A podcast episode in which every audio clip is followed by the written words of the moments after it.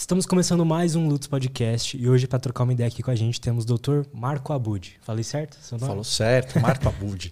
tá certo. Cara, Prazer e muito agradeço demais aí o convite. Primeiro podcast né, que eu participo, já falei anteriormente, mas assim, um azar, eu estou um pouco com dor de garganta, gripado, não é Covid, mas acho que, que, que, a voz aqui vai, vai aguentar e é um prazer estar aqui para falar sobre funcionamento da nossa mente e como que a gente dá um jeito aí para superar os obstáculos que a vida nos traz. Perfeito, perfeito. Muito obrigado por ter aceitado o convite.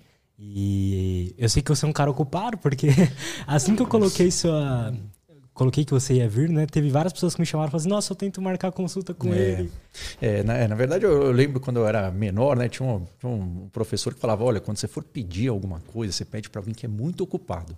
Porque alguém que não é ocupado, provavelmente a pessoa não vai fazer aquilo. Mas é verdade, é porque, é, enfim, né? Não, não é simples, eu, mas eu sou um médico clínico, né? Eu sou psiquiatra e, e eu atendo clinicamente. eu, eu tornei youtuber, talvez, por assim dizer, é, nos últimos anos, mas eu, eu tenho meu consultório, minha prática clínica. Infelizmente, não dá para a gente para atender pessoalmente com qualidade o tanto de pessoas que precisam. E isso exatamente é o que me motivou e é o que me motiva a fazer é, é, essa divulgação, não só para dar informações, mas para dar alguma coisa que possa dar um norte, um plano e que possa dar estratégias que funcionam cientificamente comprovada, de forma comprovada e de forma prática para a vida das pessoas, né? Então, mas eu continuo atendendo no meu consultório porque eu sempre gostei de atender, é isso que eu faço, né? Então eu sou, sou um, basicamente um psiquiatra clínico que estou youtuber, estou aí nas redes sociais, mas a gente sempre acha, é, eu sempre tento colocar esse, essa minha energia porque é, por mais que todos os psiquiatras atendam assim todos os dias, todos os psicólogos, a gente forme aí muitos psicólogos, psiquiatras não tem como nenhum país do mundo dar conta de atender toda a população que precisa e que vai precisar de atendimento. Então, não tem como. E, e, de fato já não tinha muito como antes da pandemia. Agora, claro, estamos ainda sempre é, tentando atualizar os dados sobre isso, mas de acordo com os dados mais atuais, saiu uma pesquisa agora no Lancet dia 22 de fevereiro, né? Agora. Então agora é, de fato, eh, o, número de, de, quadros de transtorno mental e a, e a expectativa de, do número de pessoas que vai ter algum, algum transtorno mental, que é um nome não muito bonito, mas enfim, é o nome.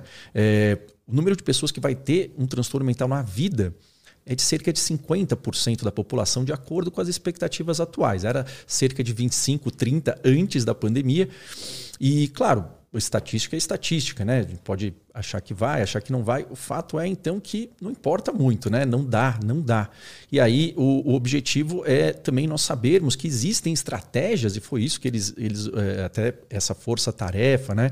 É, é, foi essa conclusão que a gente precisa ter mecanismos que é, consigam atingir o maior número de pessoas, tanto para diagnosticar quanto para oferecer opções de tratamento que sejam eficazes e que a pessoa consiga ter a melhora sem necessariamente é, é, ter que marcar a consulta presencial, que é importante, é, mas isso deve ser reservado para casos muito específicos. A grande maioria consegue ter uma melhora é, sem o, a necessidade de um, de um acompanhamento pessoal, psicológico, psiquiátrico, clínico. Uhum. Claro que é melhor, todo mundo, nada substitui isso. E também não quer dizer que cada pessoa não é individual e, e existe um, um, uma, um ser único mas é que os funcionamentos relacionados à depressão, ansiedade, insônia, transtorno bipolar, eles não são quem a pessoa é, eles são padrões. Então, por mais que seja individual, existem estratégias que funcionam, mais ou menos igual, por exemplo, protocolos de atividade física, protocolos de alimentação, protocolos de, de nutrição. Bom, cada um é único, mas tem as boas práticas, tem aquilo que tem a maior chance de funcionar. E esse é o, é o objetivo, e, enfim, é isso que o, que o, que o mundo está fazendo, e é isso que a gente está fazendo aqui para poder, é, quem está sofrendo disso, ter uma luz, tanto para poder conversar com o próprio médico, quanto para poder é, ter estratégias que, que tenham uma chance de, de melhora é, sendo aplicadas no dia a dia. Por que você acha que a quantidade de profissionais que a gente tem hoje não dá conta do número de pessoas que precisam? É por uma questão é estatística, né? Só por número mesmo. Pelo número. Pelo número, assim, já, a gente tem uma defasagem aqui no Brasil, tanto de psiquiatras é, quanto de psicólogos. Né? E os psicólogos, eu, eu, eu adoro os psicólogos, eles são, são fundamentais. Só que, e aí o problema na psicologia, o problema, aliás, em tudo, né? É que assim, tem muita teoria. E eu sempre gosto de uma frase é, muito boa que o professor meu falava: que de boas teorias o inferno está cheio. Como assim? que é bom ter uma teoria? Claro que é bom. É bom o negócio fazer sentido? Olha, é bom. Mas melhor ainda é que isso te dê um plano e que esse plano funcione. É, e, e, a ideia é que, independentemente das linhas de, teo, de, teoria de psicologia, e todas elas são muito boas, independente da linha filosófica que você tenha, existem aquelas práticas que se mostram eficazes e outras não.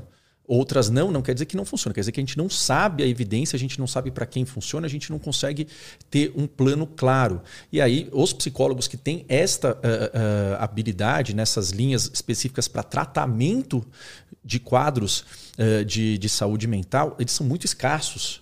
Esses que são, tipo, terapia cognitivo-comportamental, que é algo mais Isso, baseado é. em evidência. Exato, é. é que a ideia, né, que, que o pessoal pergunta, poxa, tem, qual a linha de psiquiatria que você segue? Eu só tenho uma linha, pelo que eu sei, que é uma linha de medicina. É, é, é que é uma confusão, né? Mas eu, eu para a gente poder resumir de uma forma muito prática, e aqui é um baita resumo também, né? Então, uhum. sem querer comprar briga, de fato, assim, né? Uh, Psiquiatra, o que quer dizer psiquiatra? Psiquiatra é um médico. É, o nome ele é um nome confuso. Por quê? Porque psi quer dizer alma Atra quer dizer aquele que cura. Então, aquele que cura a alma. Poxa, muito bacana isso.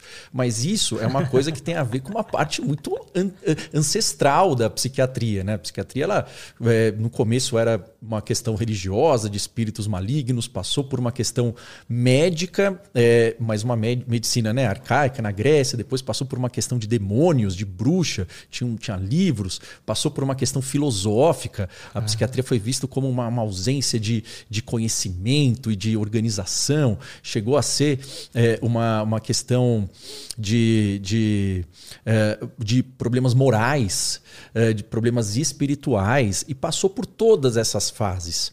E a grande questão não é que. E aí falar, ah, mas não pode ser isso. Eu falo, olha. Eu não sei o que pode ou o que não pode ser, eu não sou dono da verdade.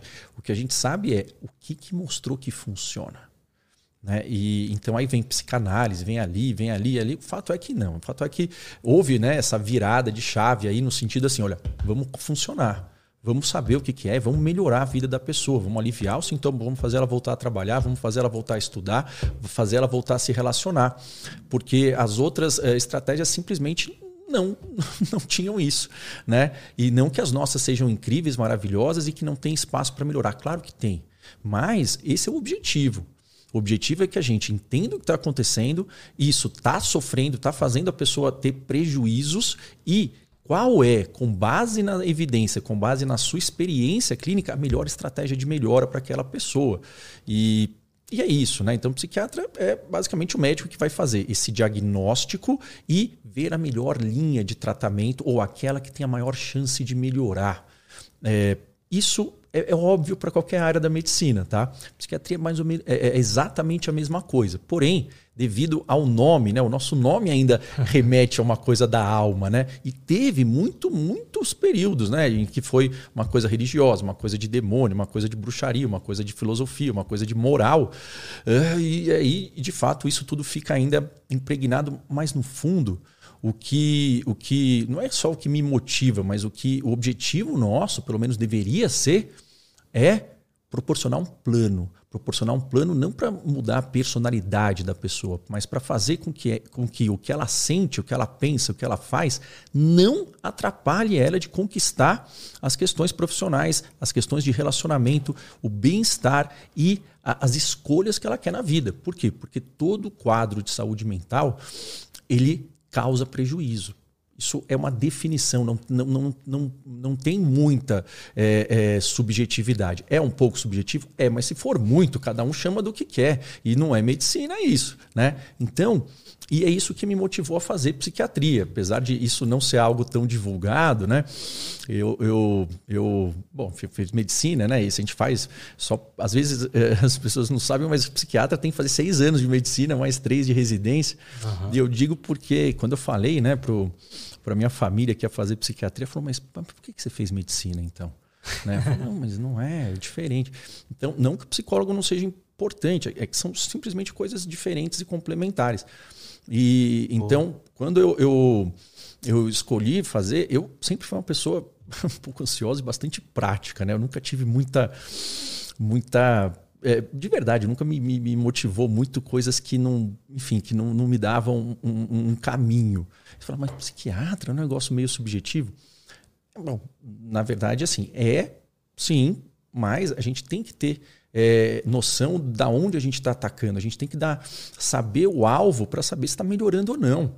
Porque a pessoa ficar anos e anos e anos fazendo, enfim, um tratamento, uma terapia, um remédio, qualquer outra coisa, e, ai, não estou melhorando, ai, meu Deus, ali, mas melhorou, não, não melhorou, então não está funcionando, tem que ver outra estratégia. Isso é comum da galera, às vezes, chegar pacientes para você, como você disse que ainda atende clinicamente, né, uhum. né, que você atende pacientes, deles chegarem e falar, ó, oh, faço tomo há cinco anos um remédio, sei uhum. lá, e, e, não vejo melhora. Isso, isso, é comum? É, isso muito comum. E aí a gente, claro, é, é, que isso fica uma coisa que, que também fica sem a informação, e informação também. O problema é não ter, um outro problema é você ter muita informação. Uhum.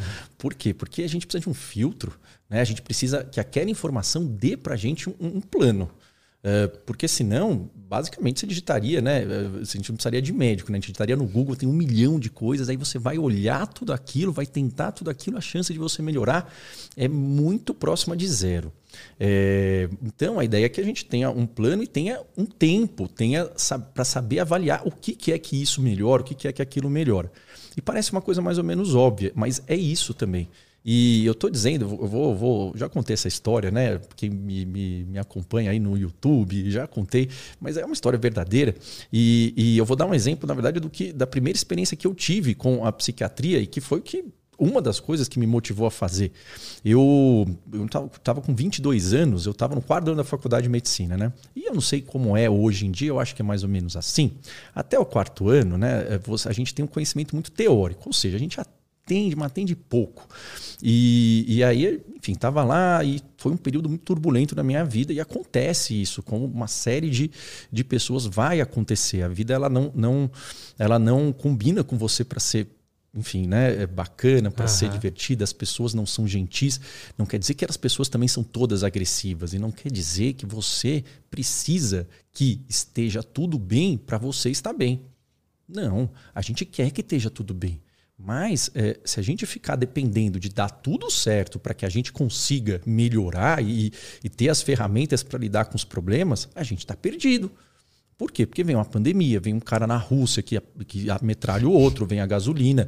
Ali, assim, não tem coisas que a gente controla. E nisso é importante que a gente saiba lidar e superar. E como que a gente vai não deixar que as outras coisas paralisem a gente? Verdade. Falar é muito fácil. Né? E falar não tem uma relação com a gente conseguir.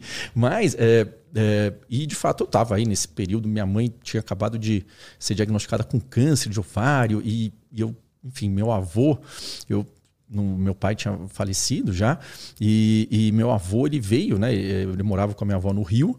Meu avô é falecido já, mas é, ele morava com a minha avó no Rio. Eles vieram para São Paulo para ajudar a cuidar da minha mãe. E meu avô sempre foi uma pessoa assim muito, ele era, ele era, ele era meio briguento, mas ele era muito assim empenhado. Aquele, ele, meu avô liban, é, é libanês, é primo da minha avó, primo, os, enfim, os dois são libaneses é, e ele é aquela coisa bem, bem, bem, né, da, da terrinha, assim, né, loja de sapato e ele era comerciante, construía prédio, vendia e ele sempre fez muita coisa. Meu avô era um cara ali, não tinha paciência, brigava. Sangue nos olhos. Sangue nos olhos. E aí ele chegou lá é, com a minha mãe e aí, ó, eu acredito, isso aí foi em 2000 e 2006, 2005, 2005. É, faz tempo já, né? É, mas não lembro exatamente quanto meu avô tinha de idade, devia ter uns 70, 68, 69 anos por aí. E ele, e ele começou a, a, basicamente, ele não começou a não falar mais. Meu avô sempre falou, não foi super falante, mas ele dava, né, umas coisas, era flamenguista, tal. Começou uhum. a não falar mais. E aí ele Como assim começou, não fala mais, ficar mais quieto? Ficou quieto, não falava. Ele não falava. Falava nada. Começou a não comer. Não comia. Falou, não come, não. Ficava quieto. Tá tudo bem? É, é, tá. Tô cansado, tô fraco.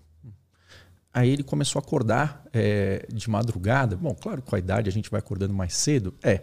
Ele começou a acordar às três, quatro da manhã, ficava lá em casa, é, parado, com a luz acesa, é, sentado na sala. Poxa vida. E, e, ele começou a andar meio assim, né? Meio, meio de uma forma não muito reta. Ele não conseguia andar em linha reta. Ele parecia meio. meio. meio. parecia que a perna estava fraca, meio bêbado. Meu Deus, o que está acontecendo, né?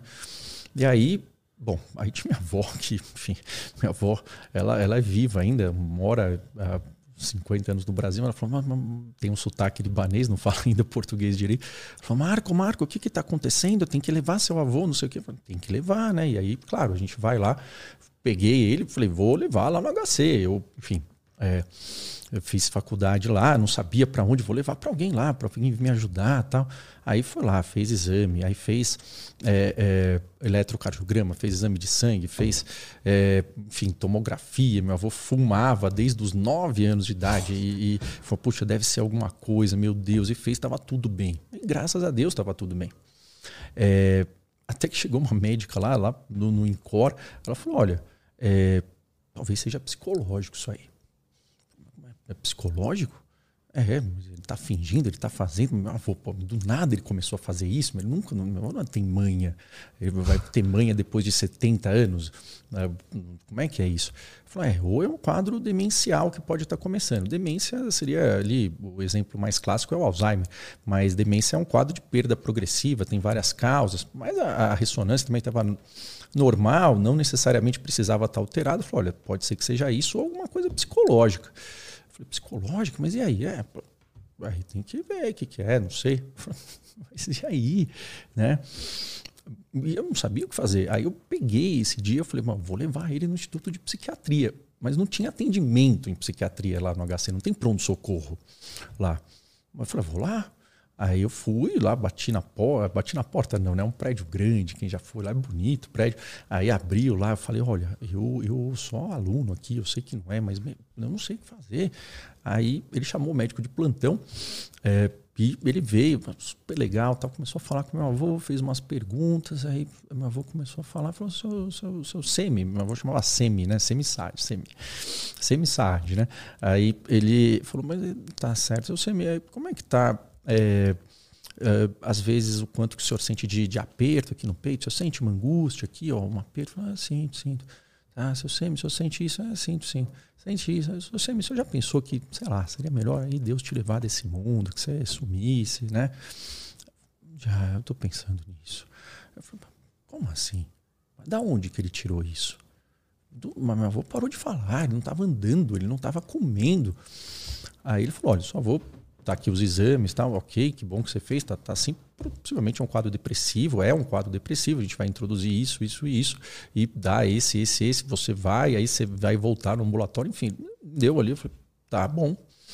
É, porque na hora, e aí eu acho acredito que muita gente, acredito não, né? Com certeza muita gente está passando ou já passou por isso, e a depressão em idosos ela é diferente, né? Acho que é tristeza, não, depressão em idosos é muito físico. É, na verdade, assim, qualquer coisa que ele me falasse, falasse, ó, oh, isso aqui vai resolver, você faria. Você faria. Então, naquele momento, quando tem alguém, né? quando tem alguém da sua família ali, alguém que está, né? Você está tentando, ai, vai, pensa positivo. Aí o negócio não está andando, não está comendo, não está fazendo as coisas, parou de trabalhar. Olha, que eu falo é não importa muito é, se a pessoa tem um, uma boa teoria ali, alguma coisa que funciona. O que, que eu faço? Bom, aí eu fui lá, claro, aí deu uma medicação, minha avó melhorou, melhorou rápido, que não era muito bom. Aí teve vários outros efeitos colaterais, ficou agitado, ficou com insônia, ficou com hipotensão, depois teve que trocar, depois ali, depois ele não estava se adaptando, mas enfim, teve uma série de, de, de, de mudanças. E aí a gente foi vendo outras estratégias é, que poderiam ajudar ele a usar menos dessa medicação, que ela estava tendo muito efeito colateral. E, e de fato estava, e precisou na hora, precisou. E aí a gente foi, né? Minha avó não é muito fácil de implementar umas coisas, mas a gente falou: tem que implementar isso, isso, isso. Aí tem que fazer isso, isso, isso. Isso, isso, isso. E a coisa foi andando e a gente foi mamando ali, claro, sempre sob acompanhamento. E e a coisa caminhou. Meu avô parou de fumar até depois de 70 anos. Cara, que incrível é. isso. Uhum. A depressão dele, é, você acha que era puramente um desbalanceamento químico no então, cérebro ou tinha algo a mais? É, então, isso aí também, é, eu sei que todo mundo fala isso, fala, ah, mas é um negócio químico, não é? O fato é que, é, e eu vou, vou, vou dar esse, é um conselho, tá? É, meu, porque é o que eu sigo pro meu filho, pra minha família, assim, ó. É, você, tenta passar em médicos que atendam clinicamente, que, que atendam pessoa na prática. Porque é, a ideia é que essas teorias todas, elas são formas que a gente explica, mas assim, a ideia é você pegar o conhecimento científico e ver com a sua experiência e fazer um plano e olhar se está funcionando. O que você quer é que aquilo melhore, né? Porque senão você fica muito preso em várias teorias. E as teorias são boas, mas elas só são boas se elas se mostram úteis na prática, né? É, então, porque falar, ah, mas é a dopamina, é não sei o quê. Bom, vamos lá, né? É, a gente não precisa ser muito brilhante para entender que se fosse isso, você dava esse negócio para todo mundo e, e melhorava todo mundo, né? Não é, mas tem essa parte? Tem. Então eu estou dizendo assim que é, tem várias várias teorias e todas elas podem fazer muito sentido. Né? Tinha uma, uma época que tinha uma teoria é, que era a teoria que fazia mais sentido na psiquiatria, né? sobre a histeria. Não sei se, enfim, né? É, é, Pode falar. É, se vocês já, já ouviram falar nisso, esse nome histeria, esse nome da antiguidade, da lógica, um gênio, a gente faz, a gente faz juramento de Hipócrates. Isso não quer dizer que a, ele, o pessoal só teve boas ideias ou que a gente tem que seguir as ideias de Hipócrates, né? Por exemplo, nessa parte foi cunhado o termo histeria, que, fica, que ainda muita gente fala isso, meio histérica, né? Hister, quer dizer útero. É, histeria seria uma doença do útero. E tinha uma hipótese, que é uma ideia incrível fazia muito sentido para eles, de que a pessoa, a mulher, que tinha muitos sintomas físicos inexplicáveis, que dava muito, enfim, não sei, é, é, tinha sintomas ali psicológicos, gritava, era irritada. Na verdade, essas mulheres, eles viam que eram muito mulheres que não tinham sido é, casadas.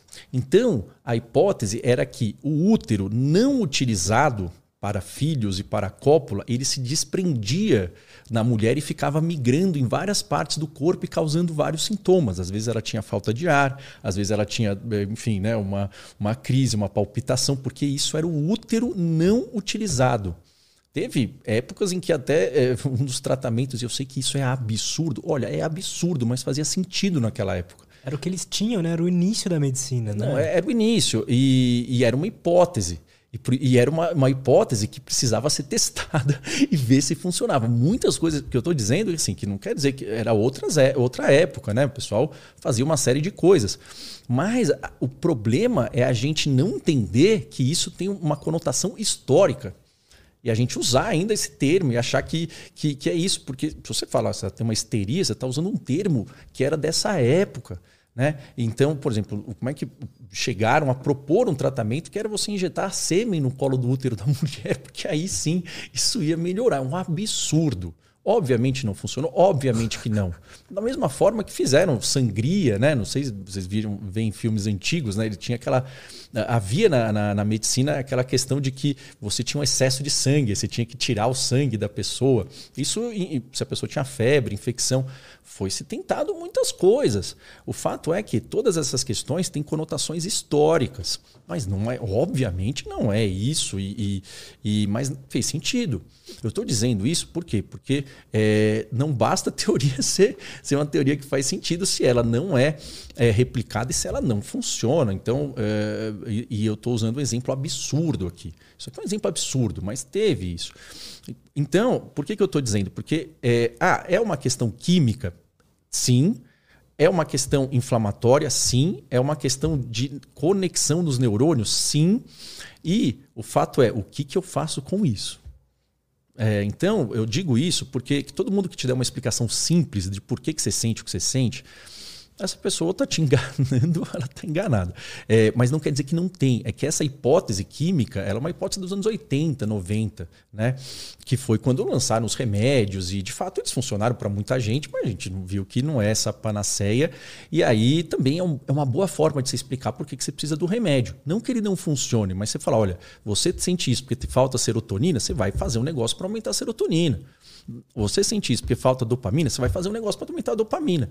E de fato, tem é, um desbalanço de serotonina? Tem. Tem um desbalanço de dopamina? Tem. Tem um desbalanço de é, glutamato? Tem um desbalanço de noradrenalina? Tem, tem tudo isso. Isso eu, eu sei que, que, que muita gente nunca ouviu, mas o fato é, tem.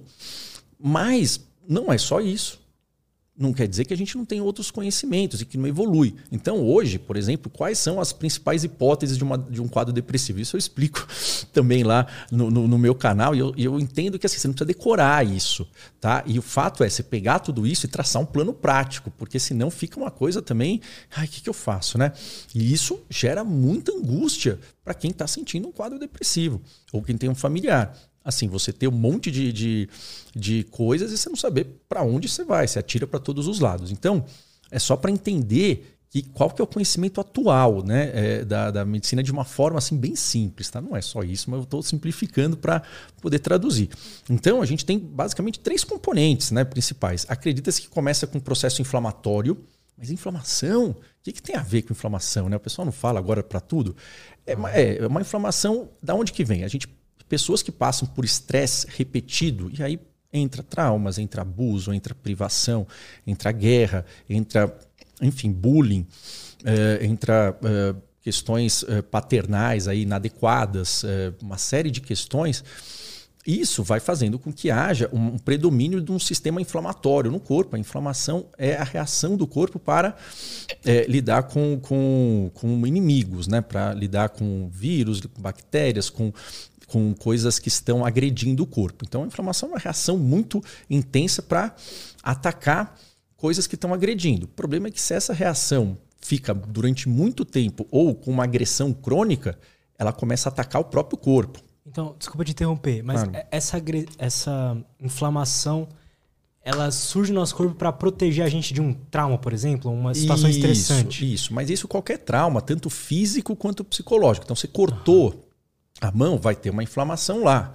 Se você está passando por períodos onde você está sendo agredido é, psicologicamente, agressão verbal, você não está dormindo bem, você não recebe afeto de forma adequada, você não se alimenta bem, ou você se alimenta com uh, uh, comidas, digamos, que são pró-inflamatórias. Se você. Uh, é uma questão do sono é, é, importante, mas se você, por exemplo, não tem um sedentarismo e começa a ter um acúmulo de células adiposas. Então, são várias questões e todas elas são fatores de risco.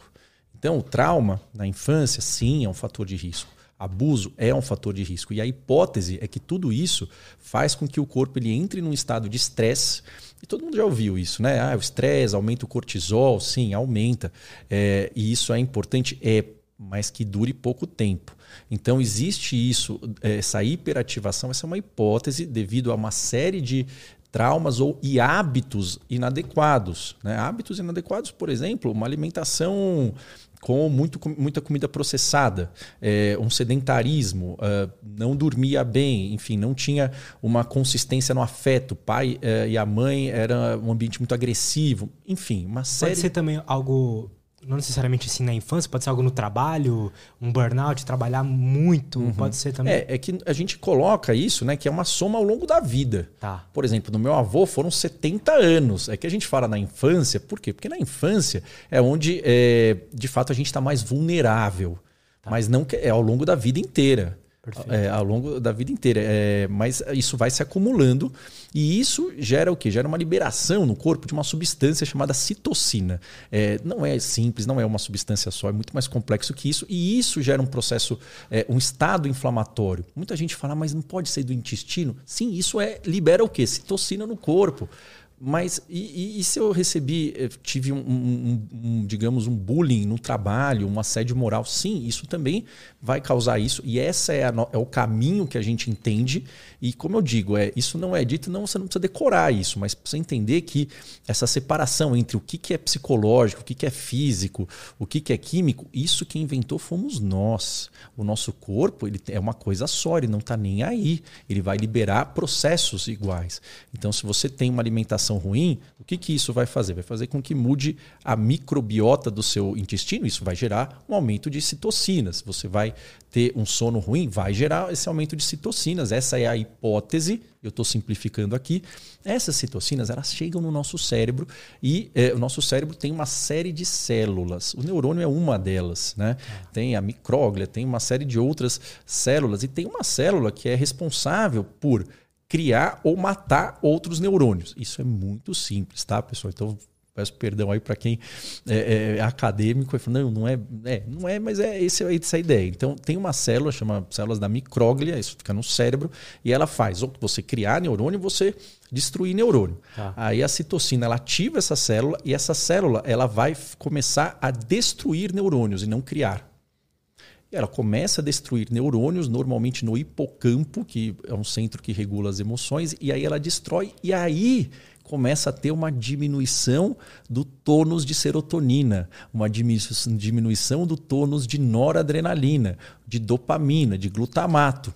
E isso faz com que outras áreas se desativem. E aí isso vai fazendo com que haja uma diminuição de neuroplasticidade, que é as sinapses, as conexões. Então são esses três mecanismos, isso é uma simplificação, e se mudar o conhecimento e tiver outra coisa que funciona com outra explicação, a gente vai colocar ela. Tá? Vou colocar bem assim, por quê? Porque, juro, eu não quero estar tá certo, eu quero fazer dar certo. E eu não sou eu não deixo de acreditar, eu sou contra nenhuma teoria, eu sou a favor do que dá certo. Perfeito. Então, basicamente são esses três mecanismos: inflamação química e neuroplasticidade. Por quê? Porque aí começa a desligar centros do prazer, centros da concentração e centros relacionados à, à, à empatia, à parte de socialização, à parte de motivação. Então aí o quadro depressivo ele cursa com uma queda do prazer, uma queda da energia para executar as coisas e um pensamento ruminativo, que é o quê? Que a pessoa ela fica presa num looping de por que, que aconteceu, por que, que foi aquilo, por que, que deu errado. Ela fica presa num looping de pensamento sobre explicações do passado e ela não consegue sair disso. E isso, obviamente. Isso é um pensamento rumina ruminativo? Isso é a ruminação na depressão. Que, é, via de regra, a pessoa fica procurando por quê e ela chega sempre a três conclusões. Por quê? Porque é, é, é, desse tipo de circuito. Isso tem a ver com uma área ali do córtex frontal. Eu explico isso para os alunos, né? Até tinha uma live ontem da ansiedade, é um pouco diferente da ansiedade. Porque na depressão você fica preso em explicações do passado, é, no porquê você nunca acha uma causa, só que você acha que vai achar essa causa. E sempre, quando você fica preso na ruminação, você chega na depressão a uma conclusão de que você é culpado, a culpa é sua, ou você é indigno, você é, é, incapaz, você é uma pessoa defeituosa, que é você não tem capacidade para fazer as coisas, você é pior do que os outros, que seria um pensamento de baixa autoestima, acaba vindo isso, ou um pensamento de que não tenho o que fazer. É assim sempre vai ser. Então, esse, essa ruminação de culpa, de incapacidade, de baixa autoestima, de inferioridade e de desesperança é a conclusão óbvia devido à ruminação. Então, os dois processos mais importantes da depressão é queda da sensação de prazer e ruminações. Porque a ruminação, ela faz você ter menos energia, resolver menos coisas, se interagir menos socialmente e você tem menos prazer, menos dopamina, menos é, é, estímulo. E, e isso se mantém mesmo depois que o evento ruim, que o gatilho, que eh, os traumas passaram. E isso é uma coisa que é, é, é bastante óbvia para quem trabalha com isso, mas é muito difícil explicar. Eu estou tentando explicar aqui de não, uma ficou, forma. Ficou é, é perfeito. É, mas é que isso assim não é uma coisa que é polêmica, tá? É, não é uma coisa que eu inventei. É, e por isso que, uma vez que começa, isso é estatístico, pode ser que passe sozinho? Pode. Muito raro. Isso tende a ficar e tende a ir ficando e piorando, mesmo depois que o ambiente melhorou. E aí, quando tem esse processo, a gente tem que tratar. O remédio ele é uma das formas de uh, tentar melhorar a neuroplasticidade. Não é necessário sempre. É, por quê? Porque você tem que, de fato, reativar essa área, depois reativar outra. Aí você pode mudar a química e aí você muda esse processo inflamatório para que isso não volte. Então aí você vai de trás para frente. Então começa a inflamação, depois é a química, depois é, a, é, o neurônio, né, que, que fica não conectado. E aí você, o, o, que, o que funciona é você tratar de trás para frente. Você começa a aumentar essa neuroplasticidade, altera a química e aí você vai mudar o processo inflamatório. Então por isso que eu já ouvi muito falar que uhum. quando eu pergunto sobre a, qual que é a, a necessidade de tomar a medicação. Uhum. E me falam sempre que é, tipo, é, o, é dar o primeiro passo, que às vezes a pessoa não tem nem energia de ir pra academia. É. e fazer, né? Se alimentar. É, a ideia é que assim, eu, eu, eu tenho, cada um vai falar o que quer sobre remédio. O que, que você eu, acha? Eu, eu vou falar. É, e assim, o que eu acho também, pessoal, não importa, tá? Importa aquilo que tende a funcionar, porque é, não é que não importa o que eu acho, né? É, a medicina ela, é, ela não é uma ciência, ela é uma arte. A gente pega o conhecimento científico, aí pega com aquilo que eu vejo na prática no consultório, e aí eu traço um plano e dou para o paciente. Não pode ser só o que eu acho e também não não é uma coisa só protocolar. A gente tem que unir, tem que ter a escolha do paciente. E, e claro, você pode é, é, depois ver, né? Tem, tem médicos que vão preferir isso aquilo, mas assim, tem limites daquilo que é feito e tem limites daquilo que é errado. Né? É só para entender, porque senão a gente fica, ah, mas ele acredita nisso, acredita naquilo. Então, de fato, eu acredito naquilo que funciona e por isso que eu digo, é muito importante, e isso é um conselho meu, é você quando você tiver, de fato, né, um, quadro de é, que está atrapalhando. Não é quando você está querendo, uh, enfim, melhorar um pouco mais algo que não está tá ruim, está bom. Aí você pode ver outras estratégias. Agora, você está com sofrimento, veja alguém que trata pessoas na clínica. Então, a questão do remédio é assim: tem alguém ali na sua frente. É, você vai ver o que, que funciona. Então, não é que você é contra ou a favor. Você vai ver é, em cada caso a medicação e ver assim eh, qual é a chance dela melhorar com remédio, qual é a chance de melhorar sem remédio, por quanto tempo você vai tomar e o que, que ela tem que fazer além do remédio. Isso é um plano de tratamento, porque senão fica aquela coisa, olha, medita, olha, é, é, come legal, ó, faz atividade física, tá? Mas se ela não levanta da cama? Ou se ela faz, por quanto tempo? Em quanto tempo ela pode parar? Em quanto, quanto tempo por dia? E aí ela tem que. Em quanto tempo é esperado que ela melhore? É, isso tudo tem que estar tá ali. Cada um é cada um, mas assim, você tem que ter um plano. Você consegue medir isso? Tipo, quanto tempo demora para quanto tempo vai demorar para você melhorar? Da mesma forma que imagina então que, que medicina é medicina, né? Então imagina que, por exemplo, um ortopedista, né? Eu gosto de dar esse exemplo, tenho muito amigo ortopedista que é, é muito mais concreto. Mas assim, o raciocínio é o mesmo, né? É que a gente tem essa história aí que uhum. foi bagunçada, mas assim, é, é, é isso que, que, que a gente usa e isso é a favor de ajudar a pessoa. É, e, e, é aquilo que, assim, você está lá, a pessoa está na sua frente, é, a família está lá, você vai é, escrever a receita, você é responsável. E que se não der certo, ela vai ligar para você. Né?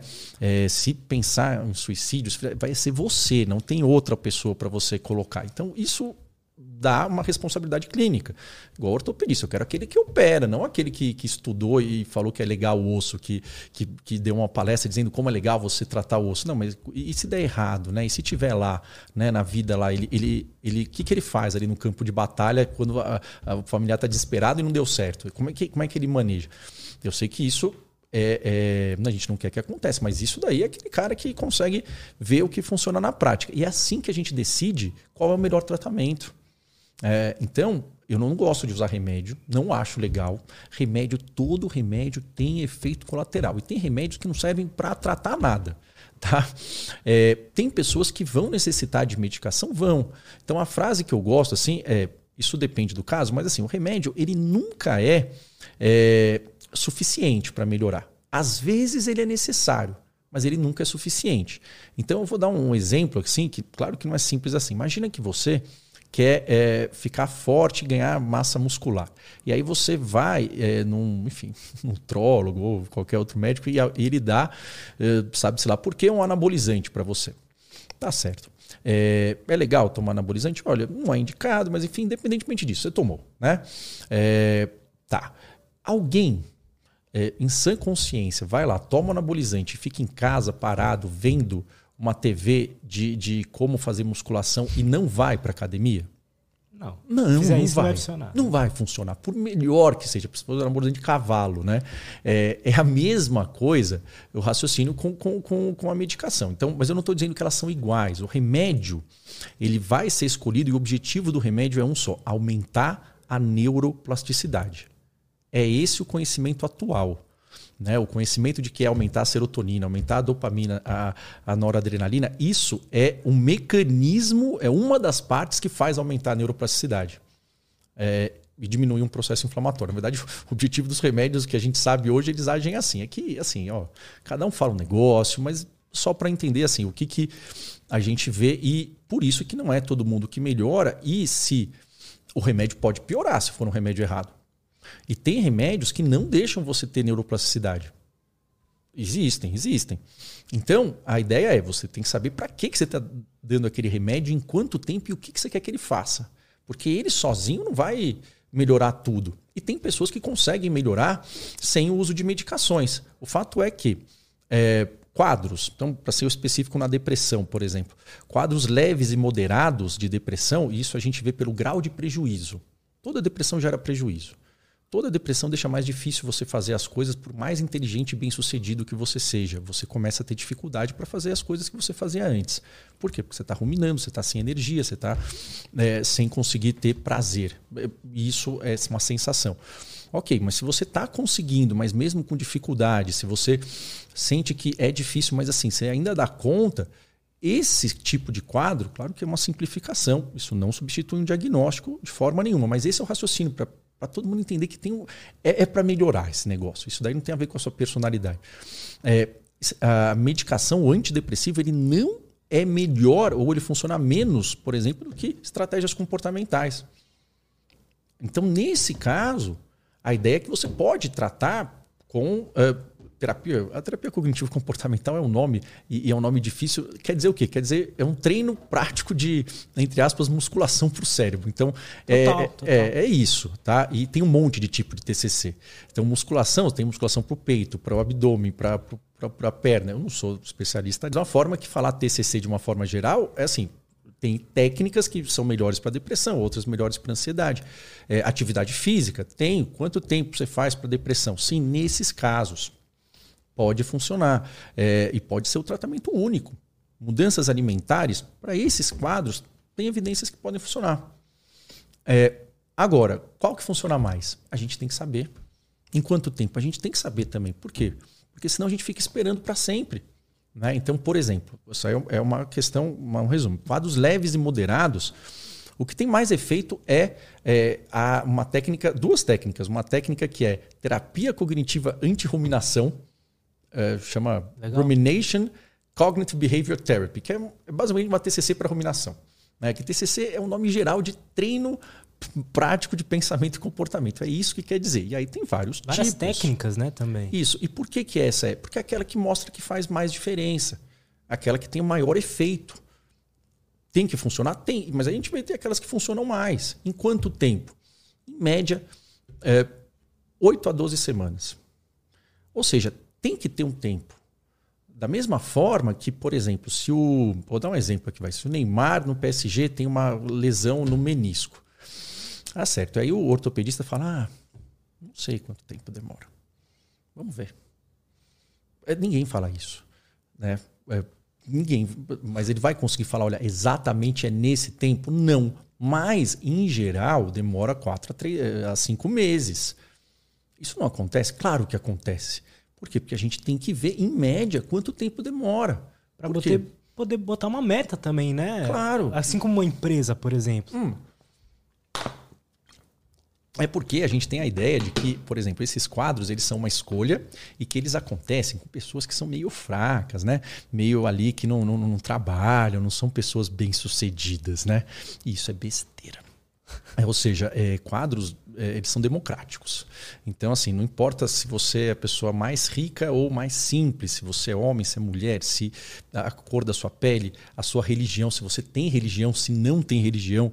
É, o fato é que isso acomete todo mundo. E hoje em dia a prevalência é maior.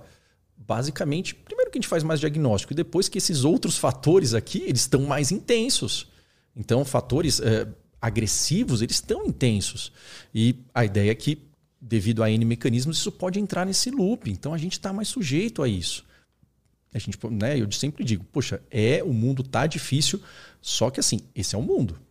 E aí a gente vai tentar fazer o mundo ficar diferente ou a gente vai tentar se proteger para que, que a gente possa ter, enfim, a melhor qualidade de vida e usufruir do que, que o mundo tem de bom também, né? Então, a, a questão é, é, seria essa para entender que tem, o prazo é de 8 a 12 semanas. Só que, que, que, qual que é a questão? Que tem que fazer de uma forma repetida nesse momento. É como se fosse uma musculação. Então, isso eu entendo que não é, não é intuitivo, mas assim, é melhor e melhora bastante, melhora muito. É, as duas técnicas são a terapia, a, a, terapia de ativação comportamental, que é um subtipo né, também da TCC, e essa terapia de ruminação. Se for para escolher, escolhe essas duas. Eu indico. Por quê? Porque se for conseguir fazer tudo, ótimo. Agora, se for para escolher, investe nessas duas, por quê? Porque tem maior chance de melhorar. E aí, isso em geral, vai permitir com que a pessoa volte a executar as coisas. A terapia de ativação comportamental é basicamente é, imaginar que a depressão é como se a pessoa tivesse, enfim, tido uma lesão, né? uma lesão no menisco. Uhum. É, você não vai falar para que depois que ela fez a cirurgia, ela volte a correr uma maratona, ou você não vai colocar o mesmo peso, é, por mais atleta que a pessoa seja. Isso não faz o menor sentido, porque você vai lesionar a pessoa de novo.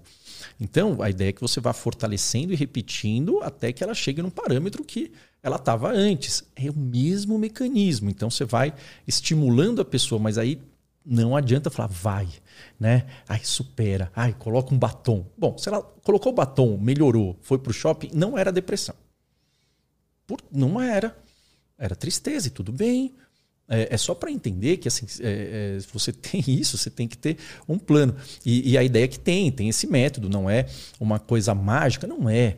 É, é uma coisa 100% eficaz? Não é. E às vezes a medicação ela vai estar tá lá como um potencializador, mas as duas estratégias que mais funcionam no medicamentosas é, é terapia anticombinação e TCC. Agora, atividade física melhora? Melhora. Aí 150 minutos de treino aeróbico por semana em pacientes com quadros leves a moderados tem uma resposta igual de antidepressivo.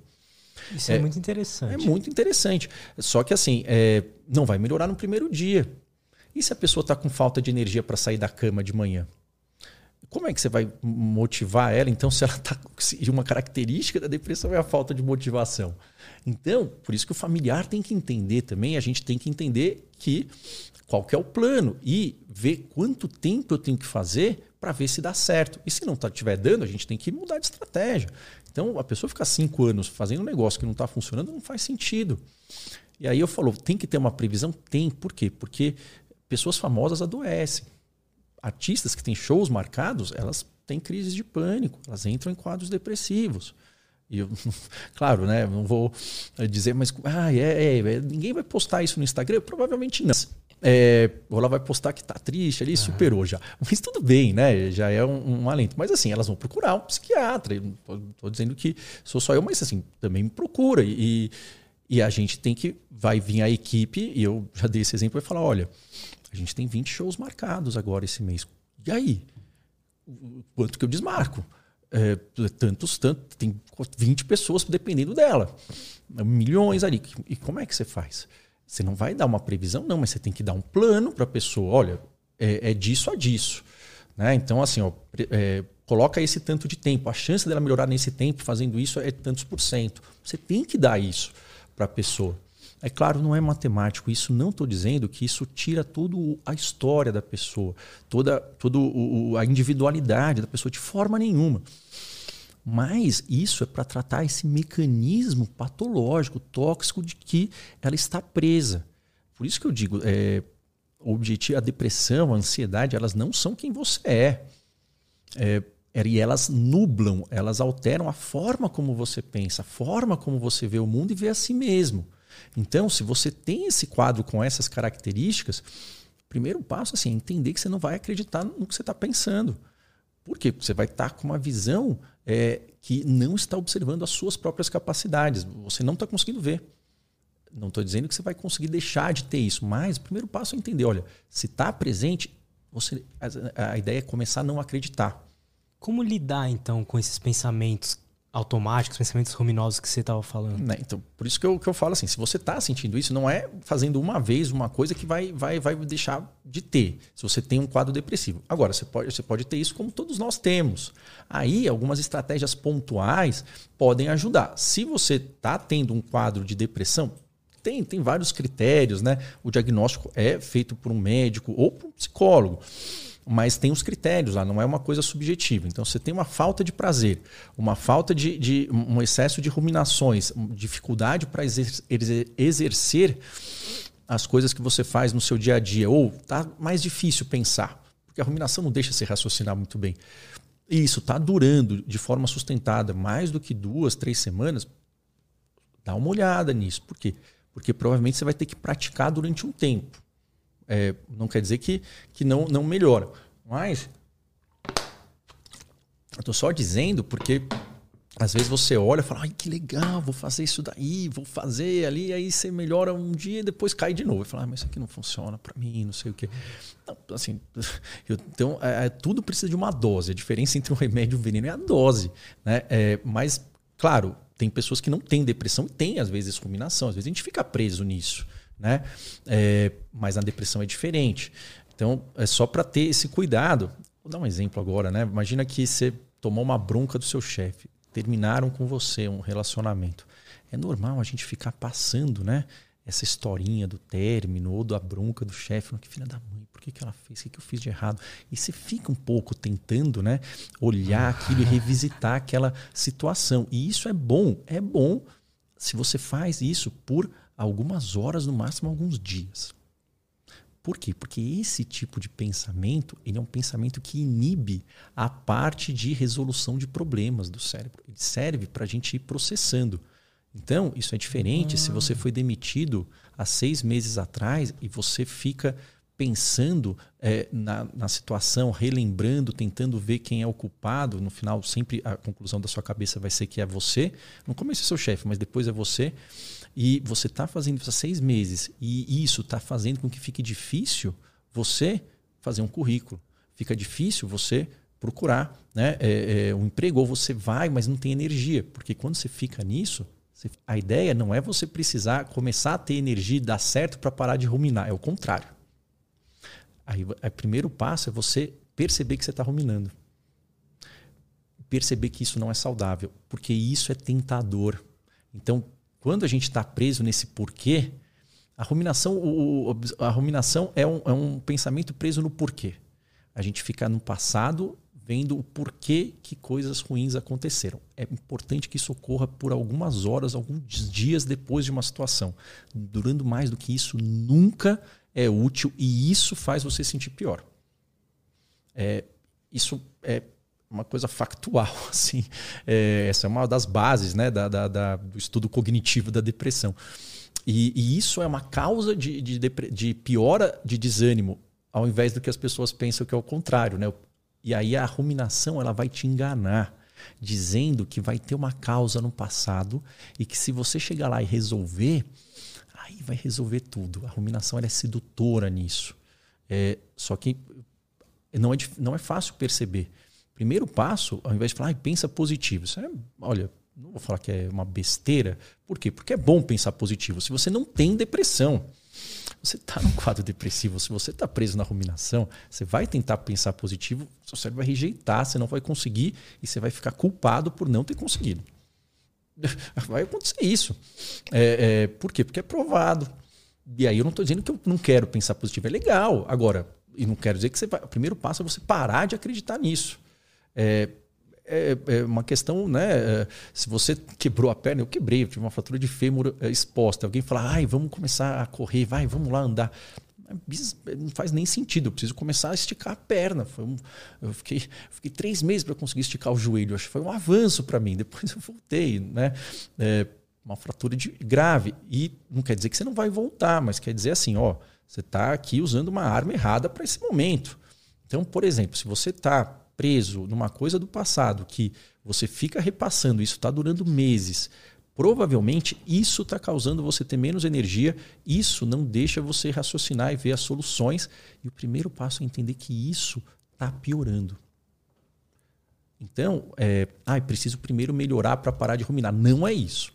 A ruminação ela é uma coisa que não deixa você fazer outras coisas e piora. É o primeiro passo, então? O primeiro passo é perceber que isso não é útil e que achar o porquê, se está demorando mais do que dias, semanas, não vai ter a sua resposta. Não vai ter esse porquê. Isso vai te piorar. É, isso é ruminação. E é difícil. Primeiro porque tem muita gente que fala o contrário por aí. Você tem que achar a causa do trauma do passado para se conhecer, que é esse autoconhecimento bobo.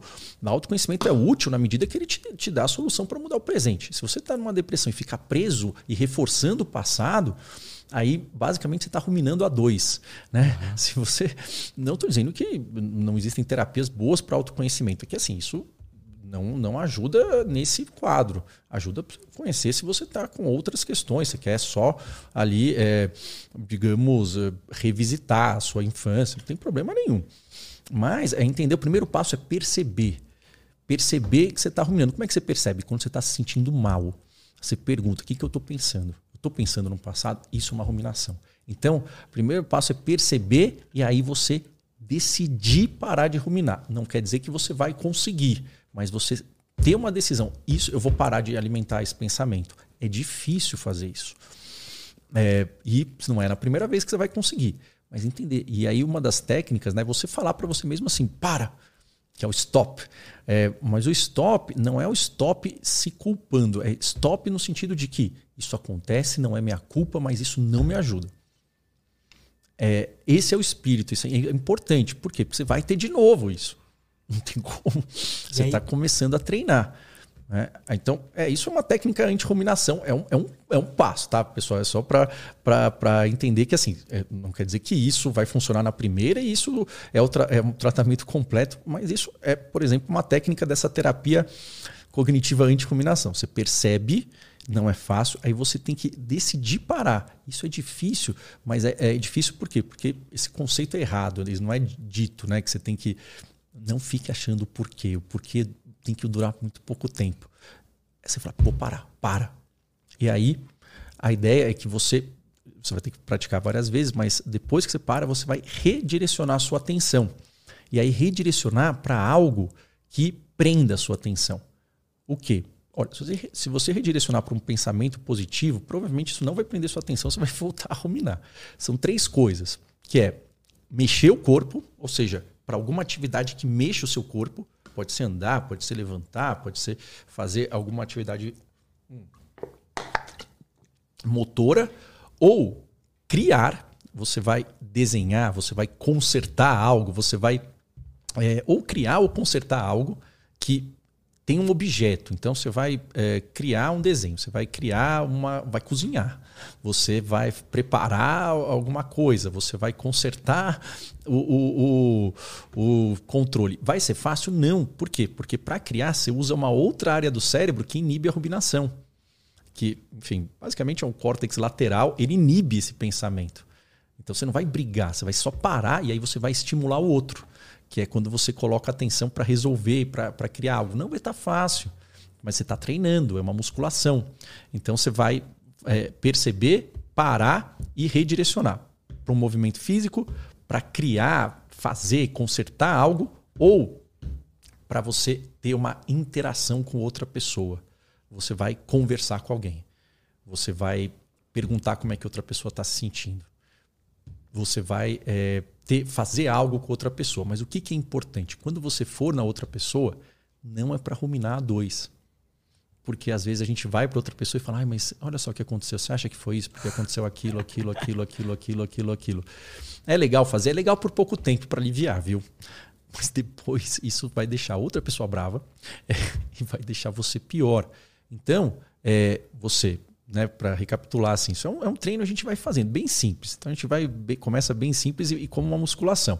Você percebe que o porquê não é onde está a saída. Ficou muito no porquê, está sentindo mal, para. Percebi, parou, para. Aí você vai redirecionar. Vou mexer meu corpo. Você vai ali, alguma coisa física, você vai criar algo ou, enfim, consertar alguma coisa que tem um objeto ou você vai interagir com alguém, mas interagir para fazer ou falar de outra coisa que não da sua ruminação. Isso são três passos muito simples, que é o primeiro passo desse tipo de terapia. Não é o único, tem outras questões, tem crenças do passado, tem, tem traumas, tem, tem tudo isso. Mas é, a gente tem que primeiro dar alguma coisa para ir é, enfraquecendo esse circuito. E como é que se enfraquece? Olhando e redirecionando, olhando e redirecionando. Isso é, se você tem um quadro leve, um quadro moderado, você repetindo aí alguns dias, isso tende a fazer você sentir com menos é, falta de energia. Isso tende a fazer com que a sua concentração melhore um pouquinho. É, alguns dias. é, claro, um quadro mais intenso talvez vá precisar de uma estratégia mais intensa. É, as medicações elas deixam o pensamento mais mole, eles diminuem um pouquinho, que, de, que, que facilita você fazer isso. Né? E aí é importante se avisar para a pessoa: o que eu quero com o remédio é que em tantas semanas você consiga soltar isso mais fácil. É, porque senão a gente não consegue nem medir se está funcionando ou não. É, e para isso, parece que a, o remédio é o que vai resolver. Não vai, ele vai facilitar. A pessoa tem controle, ela tem como fazer. Então, a ideia é que esse tipo de, de tratamento é o melhor que tem. E depois que a medicação melhora, bom, e aí como é que você faz? Como é que você para? Muita gente quer parar o remédio, quer. Todo mundo quer, ninguém gosta de tomar remédio. Eu não gosto, né? Enfim. Fora os efeitos colaterais. É, e todo remédio tem efeito colateral. Não tem remédio sem efeito colateral. A gente sempre tem que, que, que pesar o custo-benefício. Isso é verdade, né? Como qualquer coisa que a gente ingere. É, enfim, massa tem efeito colateral. Salada, água, água, olha, faz eu fazer xixi mais. Enfim, tem as questões. Mas, é, por exemplo, para quadros depressivos, então cada diagnóstico tem o seu, o seu, o seu, o seu protocolo, porque é aquilo que é mais estudado. Para ansiedade é diferente, para insônia é diferente. Mas uma vez que o, o, remédio melhorou esses sintomas, remitiu, você deixa um tempo e aí o que, que vai ajudar você a, a, a não ter recaídas? Porque se você para o remédio rápido, você vai passar mal porque você vai ter uma, uma, um desbalanço muito rápido, você vai ter uma síndrome que é quase uma abstinência, não é exatamente isso, e você não vai conseguir, vai ter que voltar. Agora, então, se você para devagar sobre o seu médico, é, sob supervisão do médico, é, pessoas que fazem isso sem ter feito nenhum outro tipo de, desse treinamento comportamental ou cognitivo, é, cerca de 60%, 90% vai ter uma recaída no primeiro ou segundo ano. Se você faz isso, e aí entra, por exemplo, também técnicas que o pessoal fala de meditação. A, o mindfulness ele é muito bom para a prevenção de novos quadros depressivos. Por quê? Porque se a ruminação está muito intensa, meditar já não é fácil. Imagina como é que é no começo. Tem pessoas que conseguem? Tem. Mas se não conseguir, tudo bem. Vamos atacar a ruminação primeiro. Então, mindfulness e junto com, com essas estratégias cognitivas, elas fazem cair essa taxa de recaída para 6%, né? para menos do que 6%. Então, é o que mais previne recaídas. Então, a ideia é que o tratamento, começo, meio e fim, o objetivo do tratamento é curativo. Claro, tem pessoas que vão ter mais quadros, outras vão ter outra evolução, é, cada um é único, mas o objetivo é esse. Uhum. E, e o fato é que muita gente tem isso, e isso não faz de você uma pessoa fraca e não faz de você uma pessoa que está condenada e não bem sucedida, porque isso acontece com as pessoas mais bem sucedidas, mais inteligentes em qualquer faixa etária e o objetivo é reverter. Mas, obviamente, a gente precisa estar atento e saber ter esse plano. Né? Então, essa seria a ideia, bem resumidamente. Ah, perfeito. Eu acho que você explicou muito bem como funciona o mecanismo uhum. da depressão, uhum. como que faz para tratar e tal. A ansiedade é muito diferente disso? Como é que é? Tá. É, a ansiedade é outra, outra, outro circuito, né? Então, uma, uma, frase assim bem simples assim: a depressão ela engana o seu cérebro, é uma mentira dizendo que o mundo é um lugar que não tem nenhuma recompensa e que você não tem nenhuma capacidade de melhorar. Ou seja, a depressão ela engana dizendo que não existe prazer no mundo e que não há esperança de melhora. Isso tudo é mentira. Então, se você está muito preso nesse pensamento, antes de você querer mudar, você saiba que esse pensamento não é verdadeiro.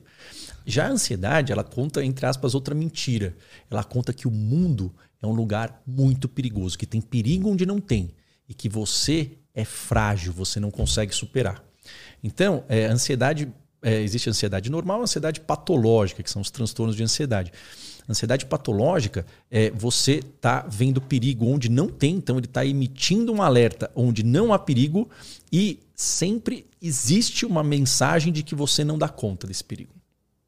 Então esses são os dois, os dois mecanismos que mantêm a ansiedade patológica.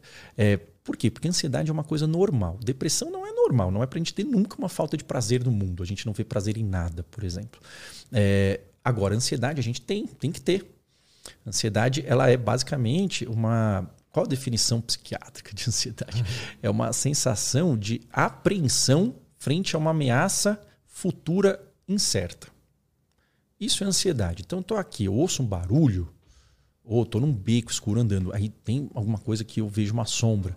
É, eu vou estar tá com uma, um, um sentimento de tensão, de apreensão. O tônus de adrenalina vai estar aumentado. Isso é bom? É bom, porque se vier a pancada, eu reajo mais rápido. Aham. É, qual a diferença da ansiedade para o medo? O medo é quando já veio o perigo. O medo é quando você está parado e veio o, o- o assaltante, veio o, o ladrão, veio o leão ali. Você está vendo. A ansiedade é quando tem pode vir o leão, pode vir o assaltante. É muito parecido. O circuito é, é muito próximo. É, é que o medo ele é uma reação que vem quando o corpo está na iminência de ser destruído. E o medo ele é uma rajada de adrenalina, enquanto a ansiedade é uma onda de adrenalina. Essa seria a diferença. E a gente é feito para ter essas duas coisas. E é bom ter. Se alguém te assalta, você não é para você parar, pensar, falar, hum, qual que serão os motivos que estão levando essa pessoa a me assaltar, né? O que, que será? Será que ele é legal? Será que ele está passando por necessidade? A gente não vai pensar em nada disso. A gente vai ou lutar ou correr. Por isso que algumas pessoas reagem e elas nem, elas nem sabiam que iam reagir, porque é, não é para pensar muito, não. Da mesma forma que, enfim, né, tem um leão, tem um predador, apareceu na sua frente, está atacando a sua família, você tem que ou lutar ou, ou correr. Não, não tem. Não é para pensar. E, é- e aí, quem já não ouviu essas histórias? Nossa, ele estava naquele momento ali e a mãe conseguiu ter uma força extraordinária e empurrou um objeto salvou. Você tem uma força que você não, não, não sente. Sim, é para isso. Você tem muito sangue no músculo, muito oxigênio para você conseguir ter uma explosão muscular intensa. A gente é feito para isso. Temos isso. Agora, imagina que você sente isso agora, falando comigo aqui. Ou quando você está numa sala de aula. Ou que vem exatamente essa reação quando você está dirigindo. Quando você está numa palestra. Essa reação que é a mesma reação de quando você está sendo assaltado, quando tem um leão para acabar com a tua vida, quando tem um ônibus prestes a te atropelar. Uma reação de susto. É mais ou menos a mesma coisa do susto, só que um susto muito intenso. Que, como é que chama isso? Chama crise de pânico. Então, a crise de pânico, esse é o mecanismo biológico, ela é exatamente uma crise igual de medo, que é uma reação de adrenalina muito intensa, aguda, que dura no máximo uns 20, 30 minutos, não mais do que isso, e que vem a sensação de que vou morrer agora. É essa a sensação que vem. O pânico ele vem com essa sensação. Como o medo vem também, que no medo está acontecendo um negócio. A gente não vai ficar pensando depois, falar, por que, que eu tive aquilo? Não, você teve porque tinha um Você assaltante. teve, é, de verdade. Aham. Ok, então alguém te deu um susto ali, mas porque alguém te deu um susto. Mas isso vem do nada. Pode vir. É, por que N causas? Mas é um curto-circuito nesse circuito. E aí vai vir uma coisa, palpitação, mão suada, é, a cabeça acelerada, você vai, pode ter diarreia, pode ter é, prisão de ventre, você vai ter os músculos tremendo, você vai respirar muito rapidamente e vai vir a sensação de que assim, se eu vou morrer, não estou vendo nada, ou eu estou tendo infarto, ou eu estou tendo AVC, ou eu estou ficando louco. São esses três pensamentos que vêm. E é normal. Faz sentido. Porque é uma coisa. Que está acontecendo? Não estou vendo e parece que eu vou morrer, então eu vou morrer disso. Só pode ser essas três coisas. Não sai disso. E aí é importante que você vá no pronto-socorro a primeira vez. Por quê? Porque não tem ninguém que vai te garantir que não é um infarto na primeira vez. Eu já, eu já tive uma crise de pânico e foi seguida de. Assim, come- começou. Eu lembro exatamente, eu tava no trabalho, aí eu comecei a sentir formigamento, sentir coração acelerado, sentir respiração difícil. Falei, tô tendo um infarto, com 18 anos de idade. Mas eu tava pensando, tava tendo infarto. Eu falei pro meu. Falei pro pessoal em volta de mim, falei, mano, acho que eu vou morrer. Comecei a, tipo, coisas bizarras mesmo. Mas Deu é- que- isso é psicológico. É que aí, por um lado, ah, é porque é da cabeça, mas assim, se alguém fala isso, e eu eu tive também, não tá de bater nessa pessoa. Mas você foi pro sente de verdade, né? Não, não Sente? fui. Não, bom, mas, que, mas que a Passou, maioria das né? pessoas vai. É. Mas Você teve uma só? Não, aí depois aconteceu. Primeiro, eu acho que é importante ressaltar isso. Nessa época eu fumava maconha. É. E era sem. eh, Essas, todas essas sensações vieram depois disso. Hum. Então. Quanto tempo depois de fumar maconha? Ah, era assim, quando eu comecei a fumar, era- eu nunca tinha, não tava tendo isso. Depois de ter fumado quase um ano É. eh, todos os dias, Uhum. começou a ser frequente É isso. um fator de risco. E aí, é, começou a ser frequente. Aí tive essa vez no trabalho, depois tive em casa, achando que iam entrar na minha casa, não sei o quê. E aí aqui veio a sensação de pânico de novo. E depois eu tive essa mesma sensação, só que achando que todo mundo ia me matar. é. é. É, Depois isso eu... é um pouco. Isso é meio da maconha mesmo. É, né? meio da maconha é. mesmo. É. é. isso já não é o pânico, né? Porque Mas pânico... Nem, a, nem a vez que foi algo que eu achei que era um, é, um, um infarto. Isso sim. Tá. É que achar que todo mundo vai matar e já é, é outra. É paranoia já. É, é que aí já vai ter um outro circuito aí, mas isso tá, provavelmente tá, era da maconha. É, mas o outro também pode ter sido deflagrado pela maconha. Mas é, é só que gente, quem tem pânico não acha que o mundo vai matar. Tá, tá? Acha que ela vai morrer. Mas você pode achar que o mundo vai matar, isso é, a gente vai ver entendi, outras coisas, entendi. tá? É só para. Mas não, assim, na, nem nada disso é voluntário e a gente sente, sente mesmo. E você sentiu? Eu, eu tive essa uma crise de pânico é, depois dessa época e é assim, desesperador. Eu estava na cidade universitária, já contei essa história, não sei quem, quem aqui de São Paulo conhece ali na, na cidade universitária. Graças a Deus é um lugar tranquilo, por mais esteja movimentado, não tem muito carro. Mas eu tive que parar, estava ali em frente à fé, parou, falou: o que está acontecendo aqui? Não é possível isso aqui. Está tendo. Aí você pensa, mas será que eu estou louco? Será que é por conta daquilo? Será que é por conta daquilo? Mas eu tenho que me controlar, mas não consigo. Então tem sido isso. Mas eu sou muito novo para ter isso. Pensando tudo isso. E, ok. E aí, qual que é o problema do pânico? Né? É, ter uma crise de pânico até 20% das pessoas vai ter uma vez na vida. E pronto. Ou seja, isso é, é importante ir na primeira vez. Olha, é importante. Por exemplo, eu tinha 22 anos, né? Não sei quantos anos você tinha. A chance de ter algo é baixa, né? Uhum. Mas é bom ir uma vez. Uma vez e pegar um médico e te garantir que você não tem nada. É, não é para o médico ficar na dúvida também. Ele fala, olha, você tem ou não tem, né? Ah, tem essa arritmia que é mais ou menos. Isso não é uma boa ideia. Por quê? Porque você pode ter outra crise. E aí, o que, que começa a acontecer? Aí começa a surgir algo, e isso é involuntário, que você começa a ficar olhando o seu corpo e hiperchecando o seu corpo, procurando sinais que a próxima crise pode vir.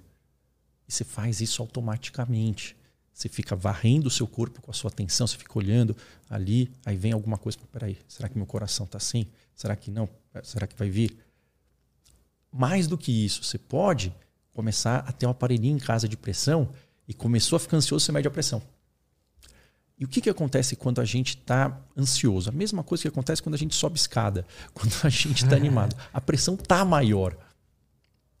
Por quê? Porque a gente está mais agitado. Isso quer dizer o quê? Nada se você não tiver o diagnóstico de pressão alta, se seu cardiologista não mandou.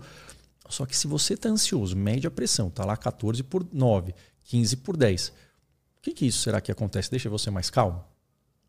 Você fica mais ansioso. E aí a chance de você ter uma crise de pânico aumenta.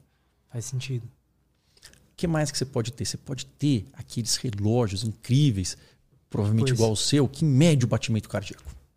E é legal, isso é legal, não para quem tem pânico. Por quê? Porque aí você começa a sentir uma ansiedade. Por que, que veio? Olha, não sei. Porque a gente tem isso, né? Se alguém dá uma bronca na gente, se, se tem um evento bom, às vezes a gente está animado, vai sentir uma palpitação? Ah, vai. Só que o corpo interpreta aquilo como algo que pode ser o pânico. Aí você olha, tá 100 batimentos. Aí quando você olha, até peço para todo mundo aqui, ó, se tiver isso, é, um oxímetro ali, tem 100 batimentos. Você fala, nossa, não posso, não pode passar, não pode passar de 110. Não pode passar, não pode passar de 105. Eu tenho que acalmar. Não pode passar de 105. O que, que você acha que acontece quando a gente pensa isso? Vai passar. Vai passar. não tem como, mas a, a pessoa ela faz involuntariamente isso com ela mesma. E aí aquilo vai aumentando, deixa ela mais ansiosa e vem outra crise de pânico. Então, uma coisa começa a acontecer essa hiperchecagem do próprio corpo. E começa a vir o medo de ter outra crise. Isso é mais sofrido do que a própria crise, porque isso deixa a pessoa presa. Aí é, é uma ansiedade também, né, ou não? Então, exatamente, é uma ansiedade pré-crise. Então, é, o pânico é a crise. Aí o transtorno de pânico, que o pessoal chama popularmente de síndrome de pânico, é a mesma coisa, o nome mudou. Ele não basta a crise, e não é a crise o foco. Por quê? Porque você fica hiper checando o tempo todo e é, com medo de ter outra crise. Isso, essa ansiedade é muito pior do que, do que a crise. Ansiedade sempre é pior do que medo. É, sempre. É, mas não tem como. Às, às vezes isso é automático. E não é fraqueza, porque a sensação é desesperadora e automaticamente a gente quer evitar aquilo. A gente quer ter algum controle. Esse negócio vem do nada. Só que isso faz com que a ansiedade venha mais. E aí tem um terceiro elemento, são três elementos né, para o transtorno de pânico, que é a crise, a, a parte de atenção hiperfocada e o medo de passar mal. E aí você começa a mudar seu comportamento. Sempre tem os três, né? Sensação, pensamento e comportamento. É, como? Você evita. Você evita ir por um lugar muito longe. Você evita pegar a estrada, você evita pegar a marginal. Depois você evita pegar um, um negócio no bairro. Por quê? Porque vai que você tem lá. Imagina. Você evita uh, ir para um lugar onde tem muita gente, porque imagina que passa mal. Aí, aí, ou então você vai ter que fazer algo com um amuleto, por exemplo. Eu vou só se eu estiver junto com meu marido. Só se eu tiver meu Rivotril. Só se eu tiver essa minha garrafa de água. Mas não porque eu quero, porque a água ela tem que me garantir que eu não vou ter. E aí, você, quando você obedece, quando você age em função de um medo, você prova, entre aspas, para o seu cérebro que aquele medo é real. Como é que ele entende que aquilo é perigoso? Quando você age em função daquilo. Quando aquilo altera o seu comportamento. É, é, uma, é o carimbo que o cérebro precisava. Vai vir mais crise. E eu sei que isso parece uma loucura, é, mas não dá, não sai. E a pessoa ela pode ficar, claro, isso casos graves que a gente vê no HC, né? Eu, é, o HC, enfim, uma das vantagens é que tem muito caso, muito caso grave. Mas não é, não é para chegar nesse ponto, mas pessoas que não saem de casa, elas não saem de casa, enfim, há anos, ou sai somente quando uh, a tantos metros, ou somente com tal pessoa e volta. Né? Isso, essa evitação a gente chama de agorafobia. Por quê? Porque Ágora era uma cidade grega e cidadela, e a pessoa tem medo da cidadela e a gente adora nomes gregos, mas agorafobia é o medo de passar mal. Então, é, isso vai limitando a vida da pessoa. Então, o problema do pânico não é a crise, é porque você não consegue relaxar, deixar de procurar sintomas e você tem uma vida restrita, você fica presa, preso, presa.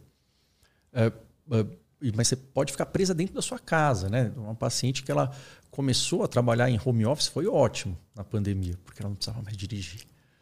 Aí passou, ela, falaram para ela ir, ela já estava evitando. Ah, então em casa a pessoa fica bem? Não, é, a filha dela fez aniversário de sete anos. Ela não fez festa. Porque vai que tinha uma crise lá em casa e todo mundo olhando e ela tinha que sair para o hospital. Ou seja, é uma prisão você tá assim, não, não, não tem como você se libertar, a não ser que, que a gente comece a reverter. Então, isso é pânico. É, e assim que é o diagnóstico. Só que eu entendo que isso, e isso é bem objetivo. A gente não precisa. É, tudo bem, um pode discordar, concordar, mas não pode ser uma coisa muito questão de opinião. E claro, tem que o médico ver se não tem outras coisas. Tem que ter um cardiologista que falou que não tem mais. Por quê? Porque vai vir o medo de ter alguma coisa que o cardiologista não viu. Então tem que, ter, tem que garantir isso. Né? Às vezes eles não, não, não falam abertamente porque não é o treinamento, mas tem que sair com essa resposta deles. E aí você tá, tá, tá o pânico. É desesperador, mas estatisticamente a resposta do pânico ao tratamento não medicamentoso é a maior que a gente tem em todos os quadros de, de saúde mental e maior do que a maioria dos quadros de medicina. É, a pessoa fazendo o, durante em alguns, alguns treinos, né? São todos baseados na a terapia cognitivo-comportamental para o pânico, tem um treino que você faz quatro dias intenso, você tem 95% de remissão e, e, remissão que se mantém por vários meses. assim Então, é uma remissão sustentada. O pânico é o quadro que mais responde a estratégias não medicamentosas. Assim, melhora muito. Só que, às vezes, melhora do nada. E aí tem a recaída. É, então, o objetivo é você ensinar, é muito fácil falar, né? mas existe esse mecanismo, ensinar que o cérebro está errado e ensinar que aquele sintoma de pânico ele não é grave. Então, o objetivo é perder o medo de ter a crise de pânico. É o medo de ter ansiedade. Não é não ter. Porque isso é importante, porque se a pessoa acha, Ai, tudo que eu quero é ter uma garantia que eu nunca mais vou ter isso, aí você está perdido. Por quê? Porque você não pode passar nervoso na vida, você não pode ter nenhum momento estressante, eh, pode ter um momento onde estoura a gasolina aí, enfim, né? Não, não pode ter. Olha, difícil, hein? É, ainda mais você mora no Brasil, mas mesmo você mora ali na Suécia, se você morasse ali na Polônia, assim, vai pode acontecer. E aí é normal. Por quê? Porque essa ansiedade te ajuda. Só que se você não treinou isso, você vai ter medo de ter aquele sintoma e você vai voltar a ter o padrão.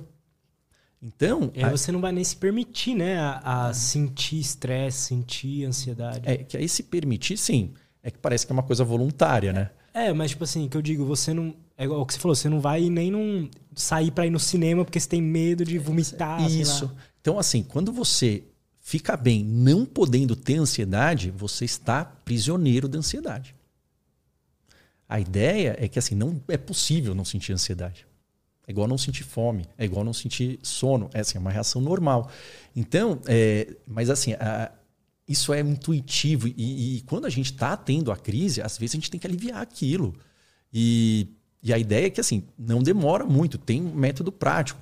A medicação que alivia na hora, às vezes ela vai ser necessária no momento, porque é desesperador. Só que, por exemplo, os remédios tarja preta, né, Rivotril, Frontal, esses remédios que normalmente né, são prescritos com a tarja preta mesmo, são os benzodiazepínicos, eles são muito gostosos na maioria dos casos. Eu já tomei, eu acredito que muita gente tomou já, e tudo bem, e tira com a mão. E às vezes ali no olho do furacão você precisa desse troço. O problema é que esse negócio é, ele não trata. Por quê? Porque passa o efeito, mais de 90% dos casos volta a ansiedade. Então ele é como se fosse uma novalgina. É que aí ele tem um porém. Lembra que a gente falou que o objetivo é treinar o cérebro, ensinar para ele, ensinar na prática, não é racional, né? Porque entender racionalmente você entendeu. O problema é você vai ter que recondicionar. Ele foi condicionado, você recondiciona.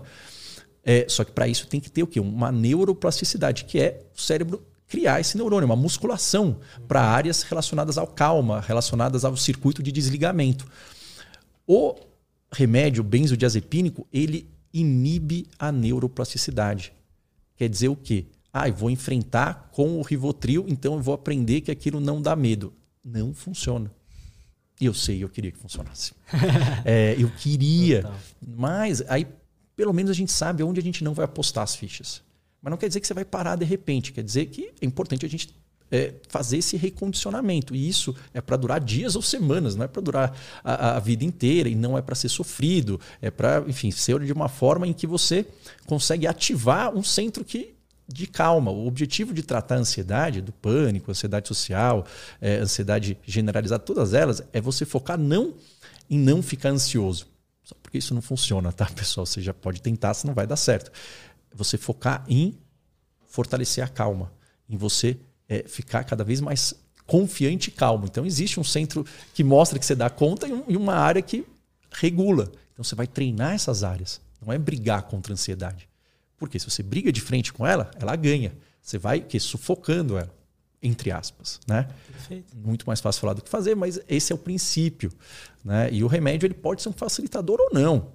É, não, não necessariamente ele, ele precisa. Do ponto de vista de é, de resposta, a ansiedade ela tende a responder é, a TCC, dependendo do quadro, de uma forma assim extremamente intensa. A depressão responde, mas a ansiedade assim, responde muito. O pânico, por exemplo, assim, é muito. É, e a dose, normalmente, que se usa para ansiedade é menor. Mas por que é? Não quer dizer que na depressão é, também a gente tenha que obrigatoriamente dar medicação. Mas só para dizer que assim, na ansiedade funciona muito. E na depressão, às vezes vai precisar de, de, de medicação. Por quê? Porque às vezes vai.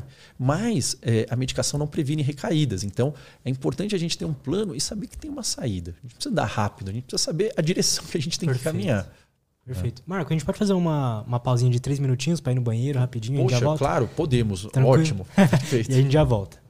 Marco, tem umas perguntas da galera aqui. Ah, claro, vamos lá. Mas antes da gente entrar, eu queria tirar duas dúvidas com pois você. não, pois não. É, eu vi lá que você produz bastante conteúdo sobre sono, sobre uhum, insônia também. Sim. E eu queria saber como lidar com não conseguir dormir. O que que causa uma pessoa ter a insônia? O, o que, que é a insônia? Se ela é uma doença mesmo ou ela é só, né? Às vezes a pessoa não consegue dormir. É, insônia, é, por incrível que pareça, é um transtorno mental. É, ele é classificado lá, né? Um transtorno de insônia. Né? Então ele é um quadro psiquiátrico, é, mas assim, o que, que, quer dizer isso? Né? Insônia é basicamente, é, a definição é uma insatisfação com a quantidade ou qualidade de sono. Na prática é assim, ó. Se você deita na cama, demora mais do que 30 minutos brigando com o travesseiro para pegar no sono, Ou se você dorme e acorda no meio da noite, demora mais do que 30 minutos para voltar, ou acorda antes do horário programado, mais do que 30 minutos. Então, de qualquer forma, você fica na cama brigando contra o travesseiro para começar a manter o sono por mais do que 30 minutos, ou você tem a sensação de acordar cansado, de ficar sonolento, sem disposição durante o seu dia, e isso está durando mais do que. Isso acontece mais do que três vezes por semana. Então, dificuldade para pegar no sono, dificuldade para manter o sono, sono não reparador. Três ou mais vezes por semana é insônia.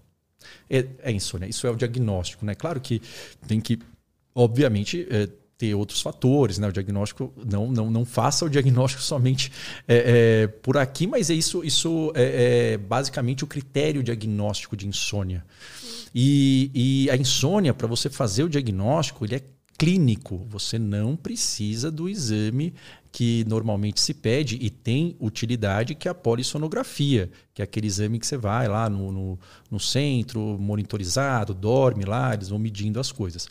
Lá, é, a qualidade do sono que você teve lá não quer dizer nada sobre a sua insônia porque ninguém vai ter uma noite super legal sendo, né, com um monte de cabos sendo, enfim, monitorizado. Não.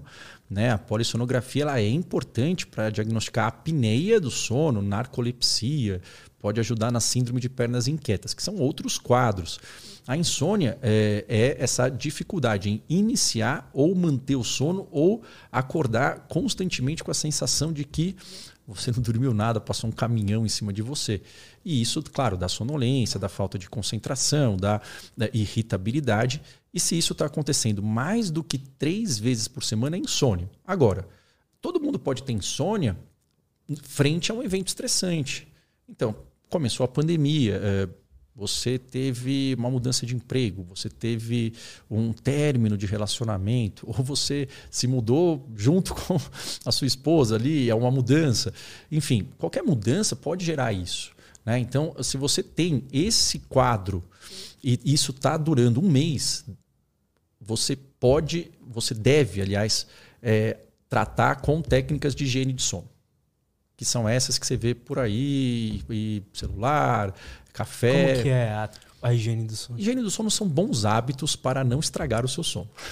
Basicamente isso. É, que, de uma forma simples, isso você acha em qualquer site, qualquer lugar é isso, né? Normalmente que o pessoal orienta e não está errado, não. Seria mais ou menos igual a higiene bucal. É, escove o dente. Então, a ideia é, seria evitar luminosidade cerca de 90 ou 60 minutos antes do horário de dormir, você é, evitar coisas estimulantes no período da tarde. Então, por exemplo, cafeína, tentar dar um horário de pelo menos seis horas antes do horário que você vai dormir para tomar a última dose de café. Não evitar fazer atividade física intensa logo antes de dormir. Atividade física é ótima, excelente. Algumas pessoas não vão ter problema nenhum, mas uma parte das pessoas vai ficar muito agitada e demorar um tempo para relaxar. É, a questão de deixar o quarto fresco, com uma temperatura amena, isso ajuda. É, a questão de, do celular, né? quanto mais você consegue evitar pelo menos uma hora antes. Você poder tomar um banho é, morno, mais um banho morno e depois ir para um ambiente frio, isso tende a ajudar. São coisas que, que são boas práticas né, de sono. E, e, isso tem, tem, claro, tem várias né, é, por aí, normalmente todas elas estão corretas e isso é importante. E se é um quadro agudo, menos do que um mês, é, a ideia é que isso possivelmente vai te ajudar. Agora, se a insônia está durando mais do que três meses, a gente chama de um transtorno de insônia crônico. Por quê? É, porque a gente dá nomes muito ruins, né? Seria bom ter um nome bom, mas é, é, o nome, na verdade, o que importa é porque com isso a gente vai mudar o tratamento. No fundo, é isso que importa, né? É, porque aí nesse, é, nesse processo, a gente, isso é estudado, basicamente, porque é observado, é, outros mecanismos entram em ação que mantêm você com insônia. Então, mesmo depois de um momento estressante, mas se isso se torna né, ali é, uma questão frequente, três vezes por semana, por mais do que três meses, é como se a insônia se torna um hábito. E aí ela tende a se perpetuar mesmo que o evento estressante tenha pass esteja passado. E isso é importante porque fala, ah, mas eu estou ansioso. Tá, mas agora eu já não estou mais tão ansioso, mas eu não sei o que está acontecendo. Eu acordo de madrugada, às três da manhã, às quatro horas da manhã, não pego no sono. Mas o que, que acontece?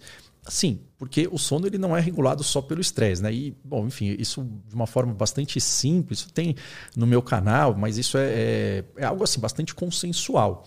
É, são basicamente ali quatro mecanismos que regulam o sono. Né? É, o primeiro é, é, o alerta mental. Então, a mente muito agitada à noite, ela vai fazer com que seja mais difícil você dormir. Você tem que estar com a mente é, calma.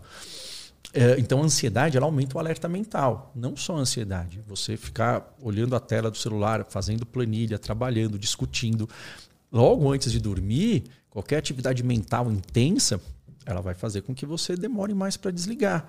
Então a nossa mente, ela não é um interruptor, ela é uma coisa que vai devagarinho assim. Então, esse hiperalerta é um dos fatores que regula, mas tem outros. O outro, tem um outro que chama é, apetite de sono ou pressão de sono, que é basicamente é, o quanto tempo você está, é, quanto tempo você está acordado. Quanto mais tempo acordado, tem uma substância chamada adenosina que ela vai se acumulando. Quanto mais tempo acordado, mais acumula essa substância, chega uma hora que você dorme. Então, tem essa pressão de sono, que é o tempo que você está acordado. É, tem um outro fator que é o relógio biológico, ou o ritmo circadiano, que vai falar quando você tem que dormir e quando você tem que estar alerta.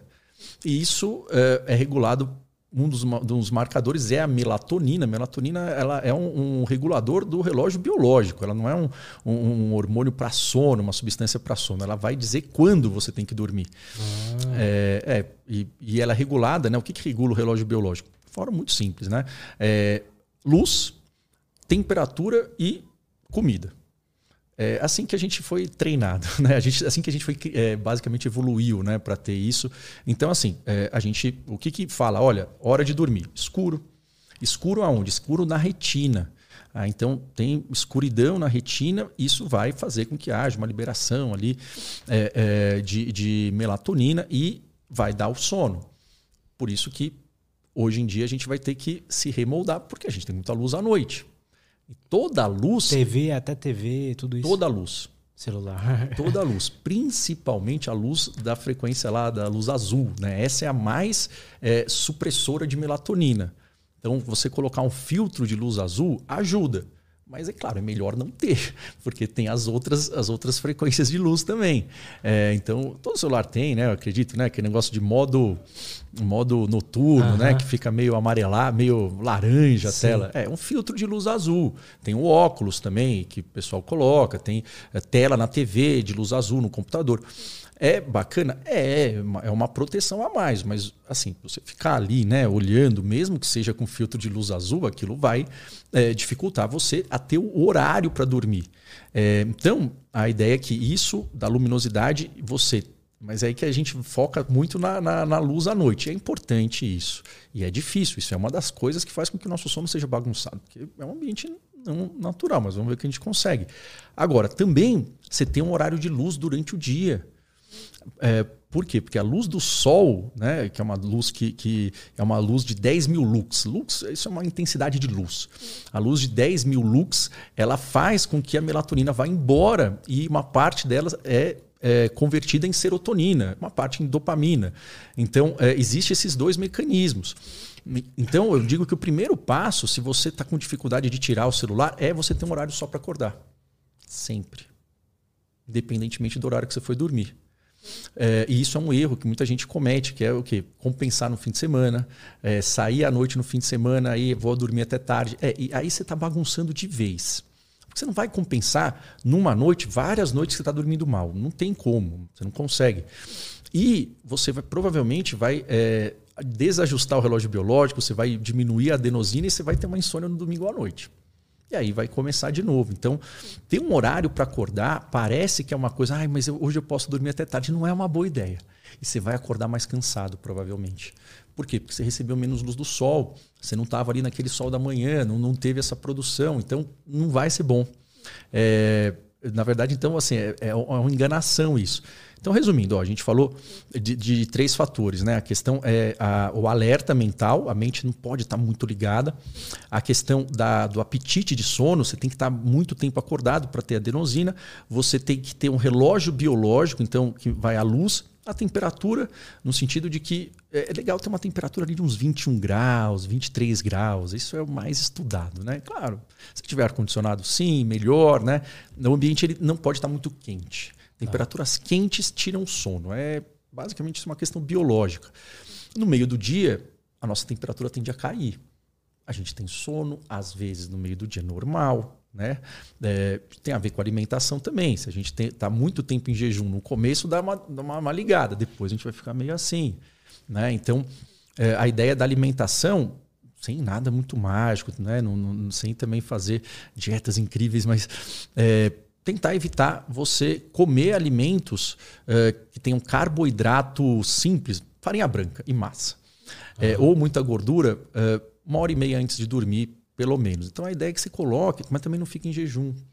Por quê? Porque você fica em jejum, você vai ficar depois 8, 7 horas em jejum. Você vai, você vai dormir. O que, que, que, pode acontecer? Pode acontecer de você ter uma hipoglicemia é, de madrugada. E que horas que costuma dar uma hipoglicemia? Quando existe uma alteração na insulina, que é mais ou menos ali umas 3 horas da manhã. E o que, que causa essa hipoglicemia? Se você está muito tempo em jejum, porque tem um aumento, né? uma questão fisiológica do cortisol e da insulina, isso todo mundo tem. Então é importante que você tenha né, um, um, um limite de carboidrato ali para que não tenha essa queda. Porque quando tem hipoglicemia, qual é a primeira sensação que você tem quando começa a cair o nível de glicose? você tem que taquicardia, você fica agitado, você vai ficar com sono depois que, que é muito intenso. Mas no início, deixa o corpo agitado para você ir atrás de comida. Então, isso é um dos motivos, não é só isso, isso é o motivo inicial daquele horário lá que o pessoal fala, horário do diabo, né? Que é 3, 4 da manhã. É porque tem essa, essa, essa oscilação. Quem é diabético e usa isso, desculpa, tranquilo, tranquilo, tranquilo. e usa é, insulina, a canetinha, às vezes tem uma queda maior. Enfim, os endócrinos eles estudam isso, é, mas isso é uma das explicações pela qual, assim, ficar muito tempo em jejum não é bom, mas também você comer uma, uma refeição muito pesada, você vai ficar muito alerta. Então, o ideal é comer, por exemplo, um, é, um iogurte com, com uma, um, uma torrada integral, se você puder. Ou uma fruta com, com uma proteína. Né? Você misturar uma proteína com, enfim, uma fruta, uma torrada, a proteína ela dá uma segurada, isso em geral é, é uma coisa que ajuda. Não é, claro, não é só isso, tem outras questões, mas isso seria uma dica. E perfeito, então tem a questão do relógio biológico, tem a questão do apetite de sono, do hiperalerta. E aí tem um aqui que esse é, é em geral é, é um que, que ele é muito forte, as pessoas não ficam atentas e a grande parte das pessoas não não faz, às vezes, vários tratamentos, mas isso daqui é muito poderoso, que é você precisa estar condicionado para dormir à noite no seu quarto. Então, Como assim? Como assim, né? É, que, o condicionamento. Condicionamento é basicamente uma coisa que todo mundo tem, né? A gente já ouviu aquele negócio lá do Pavlov e todo mundo tem isso, né? Então, se a gente pareia estímulos por um tempo, é, a nosso corpo ele vai liberando é, sinais automáticos na presença desse estímulo. Então, se você. É aquela questão lá da campainhazinha, né? Se é, do, do, cachorro lá do Pavlov, enfim. Se você é, tá lá, coloca uma carne e toca uma campainha, o cachorro saliva. Carne, campainha, carne, campainha, carne, campainha. Chega uma hora, tira a carne, coloca a campainha ele saliva também. A gente tem isso. Né? Eu, por exemplo, todo mundo, né? Acho que tem. Por que, que eu tenho vontade de ir no banheiro quando eu estou no elevador, é, subindo em casa, né? Porque ali é um ambiente de relaxamento. Eu parei isso. Por que, que tem aula que eu só de ver o professor dá sono? Porque a gente vai pareando. Ah. O, que, o que vai repetindo, isso vai ensinando para a gente. A gente fica condicionado. E isso ocorre assim com tudo. A gente fica condicionado a ter lugares onde eu estou mais alerta, lugares que eu estou menos alerta. Pessoas chatas, elas já dão aquele desânimo, de fica meio assim, né? Ah, ali, a gente tem isso. É, e a gente fica condicionado a ficar acordado na nossa cama, no nosso quarto. Então a gente fica condicionado a ter insônia. Se você acorda às três horas da manhã e fica lá brigando para dormir durante várias noites, o seu cérebro vai condicionar que aquele horário é um horário de ficar alerta, porque tem briga. ele acostuma, entre aspas. E isso acontece sem que você queira, não precisa estar ansioso, assim, não tem como. E você acorda. Então, depois de um tempo, você começa a acordar. É, no mesmo horário, ou você começa a deitar, ou uh, quem, enfim, muita gente teve isso, é normal na insônia, né? Condicionada, isso é característica fundamental. Você tem sono no sofá, você tem sono é, dirigindo, você tem sono quando você está chegando em casa. Você deita na cama, o olho abre. Você deita no travesseiro, você não tem mais sono. Ou então você dorme, por exemplo, quando você viaja, você dorme no, uh, em outro quarto ali, mas quando vai deitar você não consegue na sua cama. Mas aí como é que faz então para recondicionar isso? Isso, isso é o... o seu cérebro entendeu Exatamente, diferente. é isso. É, ou seja, se tem essa insônia crônica, fazer só higiene de sono não funciona. É importante só entender, porque é, senão você tenta, ah, mas não funciona nunca, meu Deus do céu, não sei o que, tem que tomar remédio, não sei o que. Então, insônia é, é, um quadro que não se trata com remédios, não tem remédio que imita um sono natural. O sono ele tem várias fases, ele é responsável ali pela memória, pela imunidade, pela, pelo ganho de massa muscular, GH, né, é, produzido né, na, na, na, insônia, testosterona também à noite. É, então tem várias funções que são importantes. Ele filtra toxinas e proteínas, muitas delas que estão associadas ao Alzheimer. Enfim, o sono ele, ele tem um efeito importantíssimo.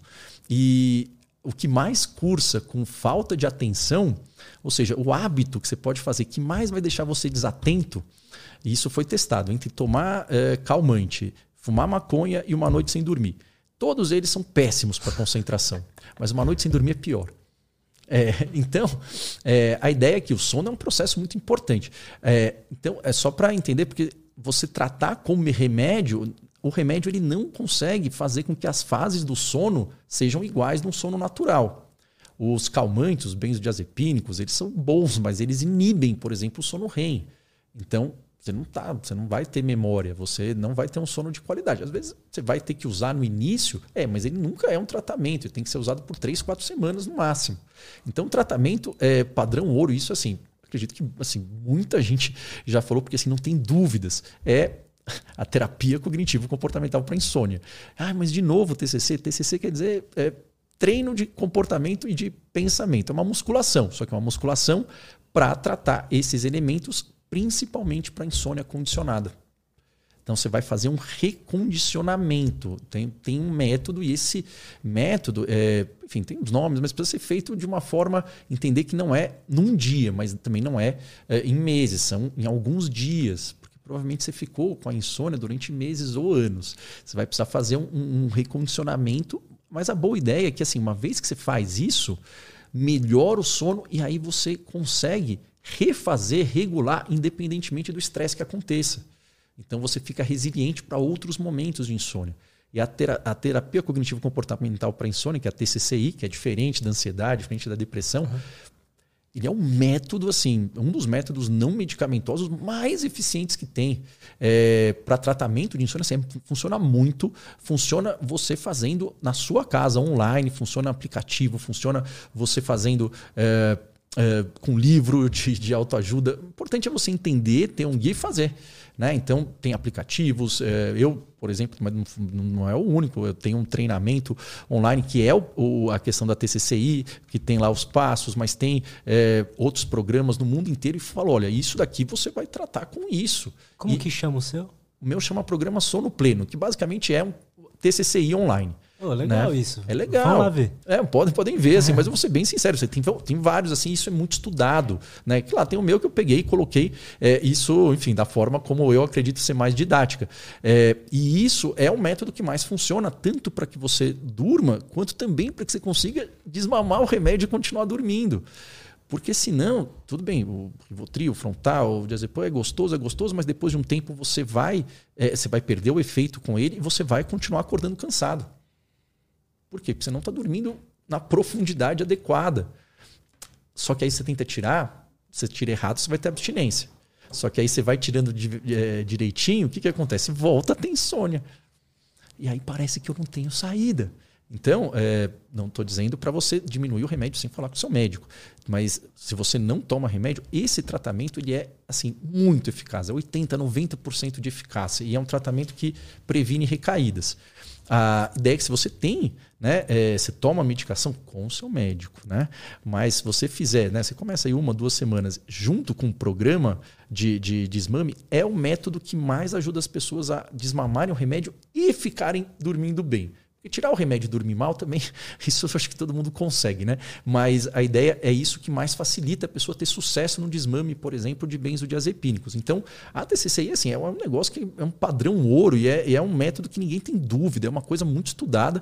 E é por isso que eu falei no início, né? É, a ideia é que a gente está estudando métodos que consegue a pessoa melhorar, mas melhorar de uma forma sustentável, um tratamento que ela faça com a mesma eficácia do que seria com um psicólogo. E isso é estudado. Você pegar um psicólogo que, que orienta você e você fazer online, precisa fazer, né? Porque, de fato, a TCC com psicólogo é muito prática.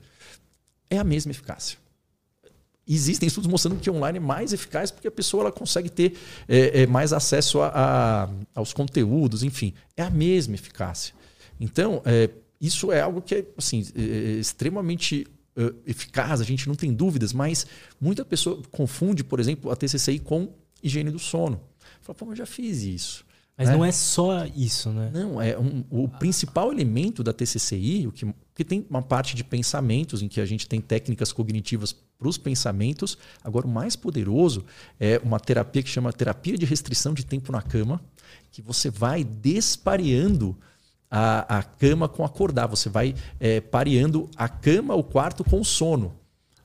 É, isso é o método mais eficiente. E uma outra que é terapia de controle de estímulos, que você é, tira todos os estímulos que dizem para o seu cérebro que o sono ou a noite é um lugar para você ficar ansioso. Porque ele está entendendo isso. É, ele, devia ficar preparado para ter briga à noite. Briga com você mesmo.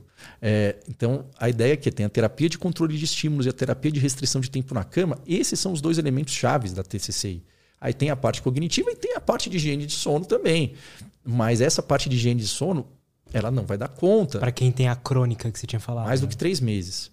É, por exemplo, se a pessoa tem ansiedade e insônia, como é comum. E a insônia é o principal fator de risco para depressão, por exemplo. É comum que venha os dois, 80% vai estar junto. Aí fala, ah, eu preciso parar de ficar ansioso para melhorar a insônia. Pode ser que seja. Pode ser que às vezes não. Pode ser que às vezes você não está ansioso, mas o seu cérebro está condicionado a ficar acordado. Não tem problema, você vai colocar os dois. É só é importante, é, a gente, e às vezes quando a ansiedade é muito leve, tratando a insônia já melhora a ansiedade.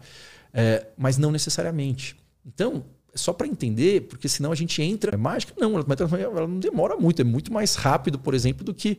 É, quanto tempo demora a TCCI? Olha, média é seis semanas. Quatro a seis semanas. Quanto demora um antidepressivo para fazer efeito?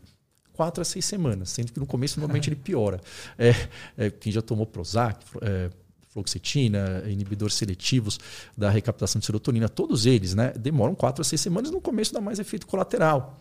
Então, é, isso é algo que assim, extremamente é, eficaz. Não quer dizer que é uma panaceia, não quer dizer que cura tudo, não quer dizer que não tem quadros que a gente vai precisar ter uma, uma arma, digamos, biológica complementar melhor. Mas isso, com certeza, é um dos mecanismos que mais funciona para todo mundo que tem problemas de sono. E aí, assim, ah, mas eu tenho apneia do sono. Será que não pode ser porque eu ronco? É, isso é importante entender, que assim, a apneia do sono a gente vê na polissonografia, mas a apneia do sono não é insônia. Né? Porque na apneia o ar para de passar do nariz na laringe ali para o pulmão, ele colaba. Só que você não percebe, você tem micro despertares. Isso só é, é, é importante porque é, também às vezes você está tratando e você não entendeu e, e, eu sei que é difícil. Por quê? Porque isso é bastante claro, mas nem sempre tem essa comunicação tão fácil porque os nomes são difíceis. Às vezes os médicos eles então, é, falam de uma forma não, não, não clara. Então a pessoa ela não, na apneia ela não acorda, ela, ela só prejudica a qualidade de sono dela por causa dos, dessas acordadinhas. É, e, e a apneia se vê na polissonografia. Agora, se você faz a polissonografia e, e aí você está vendo a qualidade do sono que você teve lá, isso não é informação, né? Por quê? Porque obviamente que não foi boa a qualidade do sono você dormindo lá. É, mas se você tem essa dificuldade, né? Deita na cama, demora para pegar no sono, acorda de madrugada, demora para voltar, acorda antes da hora, não dorme mais, ou está acordando sempre com o corpo ali é, é, moído, possivelmente tem uma insônia aí e o tratamento é esse. é, a terapia cognitivo-comportamental para insônia é muito eficaz. É, só que a ideia é que precisa ser feito, não precisa ser rápido, não precisa ser perfeito, mas é como se fosse uma musculação uhum. para o cérebro reaprender a dormir. Porque dormir a gente nasce sabendo. É, então a gente precisa reaprender. Essa. Quando o cérebro reaprende algo, como, o que está acontecendo ali? É uma, uma nova circuitaria? É um caminho é. novo? Como é que é? É esse que é o conceito de neuroplasticidade. É criar uma conexão. Então se cria novos neurônios e principalmente novas sinapses. Sinapses é o quê? É a comunicação entre um neurônio e outro. É, isso é, vai ocorrendo a vida inteira. Muita gente acha que não se cria mais neurônios depois que a gente fica adulto. Não, não se cria tanto quanto a gente é criança, mas se cria. E mais importante do que criar neurônio é criar comunicação. Então é como se fosse um, como se fosse uma musculação mesmo. Aquela área ela vai ficando cada vez mais ativada no tamanho, então ela aumenta de tamanho e ela aumenta de função. É como se fosse uma, uma musculação, vai criando novas conexões, novas fibras e aquilo vai gerando um aprendizado. Isso acontece quando a gente aprende uma língua, quando a gente aprende um caminho novo. Né? Uhum tem aquele estudo clássico né, dos taxistas que eram antes de ter o Waze, né, os aplicativos que eles tinham que decorar os caminhos. E os taxistas eles tinham uma parte relacionada à localização geoespacial e mais desenvolvida, maior em média, com mais conexões do que outros motoristas. Agora talvez não tenham mais, né? Mas, uhum. é, mas a ideia é que quanto mais a gente treina uma habilidade e como se fosse uma musculação, mais aquela habilidade se fortalece. E isso é o que cria um hábito. E então esse é o conceito atual, né? Neuroplasticidade, que é, é, essa, enfim, um nome que muita gente fala, é basicamente isso. Não acontece uma vez só. Tem que ter uma forma consistente, mas uma forma que seja possível é, repetir e que você consiga perceber e tem um tempo adequado para que aquilo funcione. E aí o que a gente estuda é quanto tempo demora, quanto tempo tem que repetir. Né? Isso é importante porque é, só para ter uma expectativa realista. Muita gente fala, não tem que criar expectativa. Tem que criar, até porque você não consegue não criar. Todo mundo cria. O problema é quando a gente cria uma expectativa irreal, uma expectativa falsa. É, ou seja, tem como melhorar, isso precisa desse tempo e funciona. E é para funcionar. Porque se não funcionar, aí você tem que ver outra coisa. Agora, a grande parte das pessoas nunca tentou isso, ou tentou de uma forma errada. Dá pra gente fazer o cérebro criar essas novas conexões para qualquer coisa, assim. Então, no caso, a gente estava falando de treinar o cérebro para sentir sono quando a gente está no quarto com a luz apagada. Dá para fazer o cérebro, sei lá, é, é, eu quero me sentir calmo quando eu tiver antes de uma entrevista. Dá, dá para fazer. Não é do jeito que todo mundo pensa que faz. Não é você, não é racional. Porque se você tiver que pensar, você não está condicionado. Você não pensa para ter vontade de fazer xixi quando está no elevador. Você repetiu aquilo, né? Então existe, existe, existe. É, a gente foi condicionado na pandemia, por exemplo, é, que é uma habituação. Eu dou esse exemplo porque a gente foi, fez um condicionamento assim à força. Por quê? Porque quando começou era um perigo e era um perigo novo, imprevisível. A gente tinha uma sensação de falta de controle, ameaça financeira, ameaça de saúde, pior cenário possível. É, e falta de controle. A gente fica maluco com isso a gente ficou maluco. A gente vai buscando explicações, não importa, a gente quer fazer, não sei o que é ou ruim. Tá. É, e aí eu dou esse exemplo, por quê? Porque senão a gente tem um entendimento meio errado, ou pelo menos não é compatível com o que a gente conhece do cérebro. É, teve um momento da pandemia, eu não lembro quanto, que teve, chegou a mil mortes por dia. Foi uma coisa que é impactante isso. Eu lembro. Impactante. Poxa vida, você tá lá, né? Você fala, pô, tem alguém da minha família. Mas, meu Deus, de onde vai parar? Isso foi em 2020, algum mês, eu não lembro. Era comum, tipo, alguém próximo direto falava, é, morreu aqui minha mãe. É. Era comum isso. E né? quando chegava, né, na TV, mil e tantas mortes, mil, bateu mil mortes. Meu Deus, era manchete. Eu lembro que chegou em mil mortes, na, teve a segunda onda lá em abril de 2021 também, bateu, foi mais até. Você sentiu a mesma coisa que você sentiu em 2020? Não, é impossível. Isso não faz você ser um psicopata. Não faz. Por quê? Porque ninguém sentiu.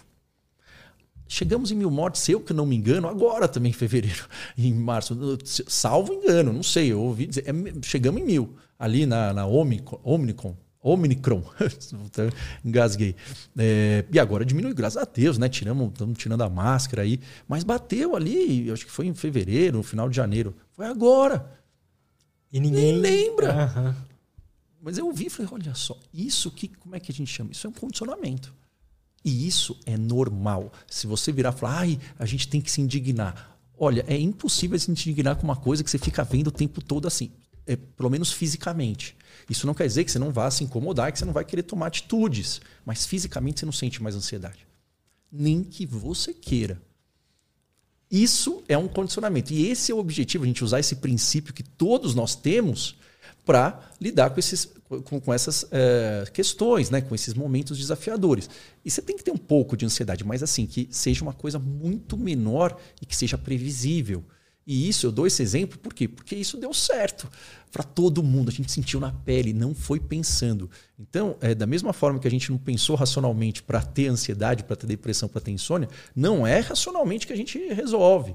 É importante a gente mudar os pensamentos, mas principalmente treinar essa parte de comportamento. Então, é, do ponto de vista é, da, da psicologia baseada em evidências né, daquilo que de fato uh, se mostra eficaz, sempre o que tem o maior poder para melhorar de uma forma completa e de uma forma sustentável é a gente fazer um treino sistemático de comportamento. O que, que é isso? Um treino planejado de novas atitudes, novos hábitos, mas gradual e progressivo. Como assim? Uma musculação, por exemplo, para ativar o circuito do prazer. Isso é, é a terapia de ativação comportamental na depressão. Uma musculação para é, diminu é, diminuir o tempo que você fica acordado na cama. Isso é a terapia de restrição de tempo na cama. Uma exposição ao sintoma físico do pânico, mas você controlando de forma gradual e repetida. Por quê? Porque você fazer uma vez a cada dois meses é igual você ir na academia e puxar um ferro uma vez a cada dois meses. Então, é, a gente fazendo isso cria um novo hábito, mas tem que ser é, repetido, gradual e tem que ser sistematizado por um tempo. O princípio para se criar um novo hábito, então, é o mesmo para tudo, né? Para tudo, só que não é você fazer uma vez e a cada quatro semanas. Você precisa ter uma frequência e você precisa fazer de uma forma que você consiga repetir isso. Porque é uma coisa que eu acho. Nossa, fico muito eu fico um pouco indignado, não quando eu ouço gente falar muita besteira, mas quando a pessoa fala coisa que pode piorar. Quem nunca ouviu fala, ah, você tem que superar o medo. Todo mundo fala isso. Né? E é legal, ah, você enfrenta o medo, você supera enfrentando. Sim, de fato é. Né?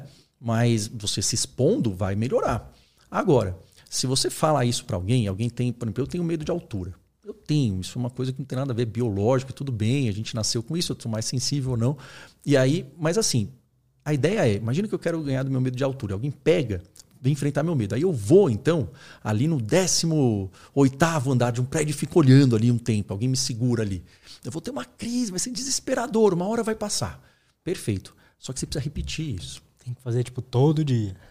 É, pelo menos três vezes por semana, de uma forma né, gradual. Se alguém não colocar uma arma na minha cabeça, eu nunca mais vou lá. E aí, a chance de você ter um estresse pós-traumático, ou seja, aquela experiência ficar na memória, você ficar revivendo e piorar o medo, é maior, porque aí você reforçou o quê? Você reforçou que você não dá conta.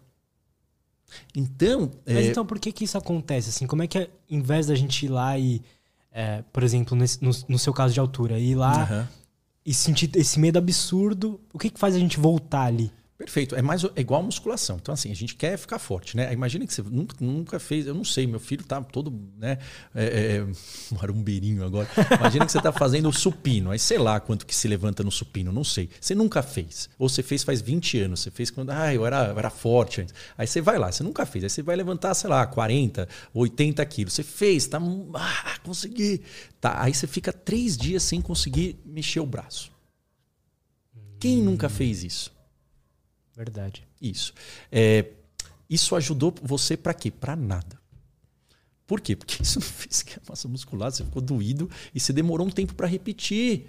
Então por isso tem que ser uma coisa gradual e progressiva. Isso, tem que ter um plano. E isso é a bendita é, parte comportamental da TCC. É um plano, mas um plano que você consiga repetir, que seja um pouco desafiador, mas que não seja muito sofrido e que você tenha controle. Mas é importante que isso tenha uma certa repetição. E aí isso vai. Então, isso se chama. Qual o nome oficial? É uma exposição gradual, é, sistemática. Isso, por isso que é um plano, é como se fosse um, um, uma repetição, e é por isso que muita gente que ouve ali falar é, não melhora, ou se você faz e é sofrido e você não consegue repetir, o que, que você fez é o quê? Você mandou uma mensagem que de fato aquele perigo é, é, é, é mais intenso. Vai piorar. Então, não estou dizendo que, meu Deus, e agora o que eu faço? a ideia é a gente é, fazer como se fosse realmente a musculação. Você tem que for, é, forçar o seu músculo, tem que ter pequenas microfissuras, né? É, tem que ser desafiador, mas não tem que ficar incapacitado do que você fazer uma vez ah, intenso e ficar uma semana sem ir. Né? É, mas tem que ser algo prático. Então, por exemplo, na altura, né? Você fala, mas como é que eu vou fazer então? Né? Como é que eu vou fazer no avião? Sim, claro, que entender, tem a parte do pensamento, a parte do relaxamento. Mas, por exemplo, tem estratégias escritas, tem estratégias imaginativas, tem estratégias de visualização, que a gente vai é, fazendo é, treinos de visualização que você vai se, se habituando àquilo e vai vendo que você consegue. Mas repetido. Então, porque quando a gente visualiza, de fato a gente tem ativação de áreas como se estivesse acontecendo, mas mais fraco. Só que a gente precisa fazer isso progressivo. É, e treinos de visualização ajudam? Ajudam.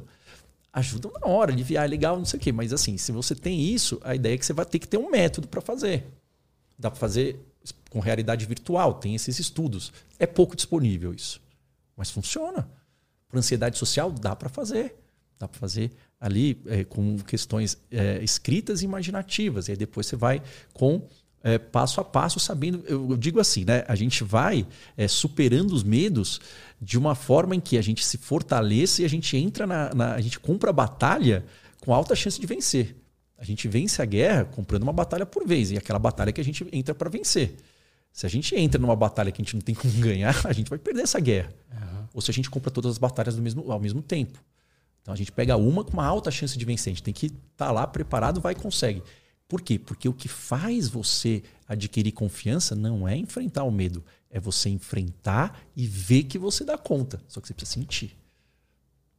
E isso é possível através desse método sistemático, ou seja, você tem que fazer com uma alta chance de dar certo.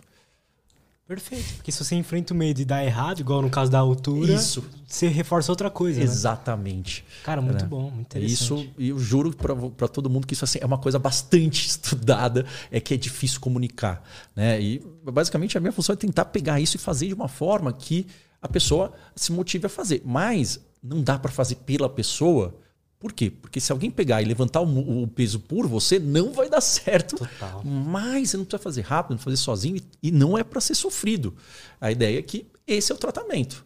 E isso é a terapia que se mostra eficaz. É isso que é a TCC e cada, cada quadro vai ter um método específico. É isso, de forma muito simples. Ah, perfeito, muito bom. Vamos ler as perguntas da galera. Vamos, aqui. vamos Tem ler. Bastante pergunta boa. Vamos lá. A Isabel Dauge mandou é, 10 reais e mandou a seguinte pergunta. Doutor Abud, o treino aeróbico é melhor para depressão ou qualquer atividade física serve? Qualquer atividade física serve. Tem mais estudos com treino aeróbico, mas tem estudos, por exemplo, com aquela atividade de alta intensidade, aquele HINT, né? que é você fazer, por exemplo, vários agachamentos, várias polichinelos, enfim, qualquer atividade física é melhor do que não fazer. Cinco minutos de atividade física por dia é assim significativamente melhor do que você não fazer nada. Até uma caminhada. Cinco minutos pela casa. Isso é muito melhor do que quem não faz nada. Então, qualquer atividade física. O mais estudado é 150 minutos de atividade aeróbica por semana. Mas, se você está no início de um quadro depressivo, é, isso assim, vai ser impossível e tudo bem. Por quê? Porque você vai estar sem energia, sem vontade, é, é do quadro. Então, é, cinco minutos aí falar, ah, mas isso é besteira, não sei o que. Não é. Não é besteira. Se você. E, e tem, um, tem um psicólogo, né? É, eu não lembro exatamente o nome dele, mas tem essa frase que ele trabalha com isso. Fala: olha, se você. É, se o paciente tem energia para levantar da cama e ir no banheiro, na depressão, perfeito, a gente vai começar por aí. Por quê? Porque tem alguma coisa que a gente vai começar a fortalecer. E eu estou dizendo porque senão a gente entra naquilo de, ai, ah, você tem que caminhar. E aí o familiar também às vezes não está sabendo, fala, vamos. Aí vai, eh, a pessoa não consegue. Por quê? Porque de fato existe essa queda de energia no início, mas não tem problema. Você faz, está muito difícil, ok, quer dizer que você tem que fazer menos tempo na próxima vez, mas, mas repetir. E não é para, não é uma, uma, uma, falsa esperança, não é mimimi, não é passar a mão na cabeça. Cinco minutos é significativamente maior que zero. Perfeito. Então, qualquer atividade é, melhor, a, a aeróbica é mais estudada, não é a única, e mais estudada é 150 minutos por semana. Tá? Que seria 30 minutos ali, cinco vezes por dia, ou é, mas no mínimo 30 minutos, três vezes por semana seria o, o, o ideal. Mas qualquer atividade física é melhor do que não fazer. Perfeito. A Isabel mandou mais 10 reais, então obrigado aí. Ela sempre mandando é, superchat pra gente. E fez mais uma pergunta. Até que ponto viver contra a própria natureza nos pode adoecer? Exemplo: uma pessoa extrovertida que de repente se vê sem poder conversar com várias pessoas e com pouco contato social. Tá, é, porque viver contra a natureza é realmente uma coisa muito, muito abstrata, né? É, a ideia é que todo mundo nasce com um pacotinho de genes e faz a gente ser mais sensível a uma coisa e menos sensível às outras. E esses genes vão sendo moldados conforme a nossa história. E a gente não. É igual, igual paladar, né? É, a gente não controla o prato que a gente gosta, né? Então a gente não controla o, as nossas predisposições, mas o mundo também nem sempre colabora com a gente. Então, a questão é, bom, às vezes a gente vai ter né, essa, essa, essa enfim, uma predisposição a, a ter uma coisa que é importante para mim e que eu não estou conseguindo ter. Se eu ficar privado muito tempo e não achar uma saída, isso é um problema, isso pode levar a um quadro depressivo. Agora, é, muitas vezes a gente está, né, e isso é fácil falar, não é fácil fazer. A gente está com uma, uma questão do locus de controle. É uma outra teoria psicológica, tem um monte de teoria, mas basicamente assim, é, a gente tende, e, e, isso não é saudável, né, uma, uma questão que em geral gera uma emoção suja, a ficar triste quando alguém, é quando a gente não pode ver alguém. Mas aí a gente entra numa questão de atribuir a causa disso a eventos externos então a gente atribui a causa do, do, do insucesso, da infelicidade a eventos externos ou a mim, porque eu não, não, não sei fazer, e a gente não vê o quanto que a gente pode causar também a nossa felicidade. Em que sentido? Isso é normal. Que é aquela velha frase do. Bom, é, focar o que, que a gente tem de controle. Você não precisa mudar o fato de você gostar das pessoas. Porém, é, vai ter momentos onde elas vão ser tiradas de você. Isso não quer dizer que você não tem controle ou que você não consegue é, ver formas de, de ter essa, esse contato social, mesmo que não seja ideal, mas que, que seja é, relevante para você. Então, a ideia é, ok, se está acontecendo isso, primeiro, é, não por quê, mas como. Como eu consigo é, manter esse contato social apesar do ambiente estar tá assim. Né? Que isso é muito fácil falar do que fazer. Às vezes você vai precisar de, se tiver outros quatro, precisar de uma ferramenta a mais. Mas é, essa ideia de é, tirar o porquê, tirar a, a, culpa do outro, ou mesmo a culpa sua, e trocar pelo como, né? pelo o que eu posso fazer para colocar meu dia a dia nessa realidade, isso é, é, algo que funciona muito mais do que a gente ficar negando ou xingando o Putin, alguma coisa nesse sentido. Perfeito. É. é. o Christopher mandou. Fui diagnosticado com espectro do autismo leve. Hum. Uhum. Qual o próximo passo? Estou um pouco perdido. O próximo passo deve perguntar para o seu médico isso, tá? Total. Total. É, assim, o espectro autista, né? É, agora tem essa ideia do espectro, que é leve, moderado, grave, né? Basicamente, é, é, não tem mais aqueles nomes Asperger e, e, e, outros nomes. Tirou porque a gente não conseguia definir quem era e quem não era. Então, basicamente, o espectro autista é uma alteração, um caráter bastante genético, mas não é uma genética simples. A pessoa nasce com essa característica, pode ser leve, moderado, grave, o quanto que essa característica atrapalha. E às vezes quadros leves, é, o que, que é comum? A pessoa tem dificuldade de perceber a emoção no outro em algum grau. Às vezes é muito leve isso. Ela vai ter um comportamento mais é, repetitivo e estereotipado, ou seja, ela tem gostos peculiares e ela faz coisas repetitivas é, de forma automática. Então, às vezes tem um movimento, né, que a gente lembra né, dos filmes antigos no autismo grave, mas, por exemplo, tem uma série né, no, no na Netflix, é o.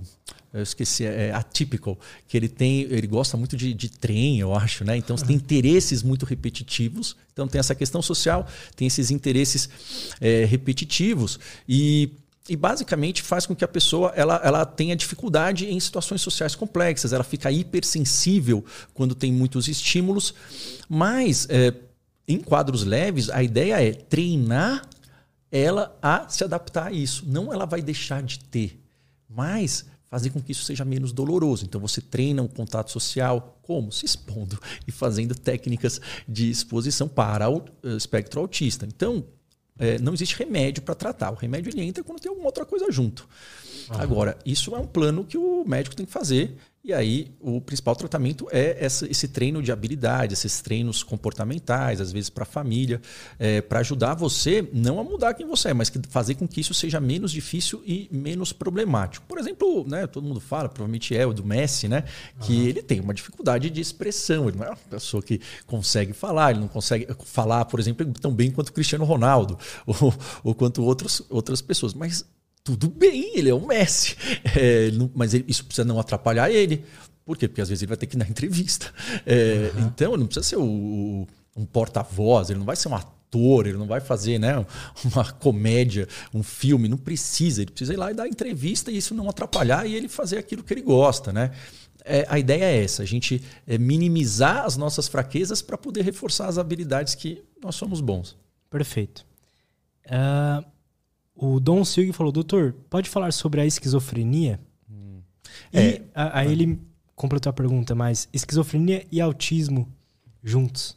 Mas você já falou sobre autismo, se quiser falar sobre isso. É, assim, eu tô falando assim porque às vezes melhor do que falar, né? É mais ou menos, né? Ou a gente fala bem feito ou não, mas assim, esquizofrenia é um quadro que precisa ser diagnosticado por um médico, é um quadro que tem assim, é, é, complexo o diagnóstico. E uma das características da esquizofrenia é a, gente, a pessoa ter um embotamento afetivo. O, o que, que, é isso? É um nome também ruim que a gente dá para que é, exista uma. As emoções elas ficam meio anestesiadas. E isso lembra o autismo. Ah. Só que é, isso também ocorre na, na, esquizofrenia. Quando a gente está deprimido, a gente tem uma anestesia emocional também. A gente não, tá, não é um autismo. Por quê? Porque a gente está sem ver graça em nada. Então, é, quando a gente está doente também. Então, é, a, cada quadro tem as suas características. A esquizofrenia é um quadro que tem um aspecto muito genético, muito biológico, e, e, ele precisa ser avaliado. E quanto mais cedo tratar, melhor. E eu digo tratar porque aí não tem dúvida, assim, precisa um tratamento medicamentoso de uma forma muito simples. Tem uma hiperativação de dopamina em áreas primitivas do cérebro, que geram uh, pensamento muito intenso, que às vezes a gente fica sem saber se ele está dentro ou fora da cabeça. É, uma, uma emoção fica muito forte e a gente começa a ter dúvidas se está lá fora ou dentro. É, por exemplo, aquilo que você teve no terceiro relato é um sintoma e perdeu um pouco isso. A gente pode ter isso com substâncias.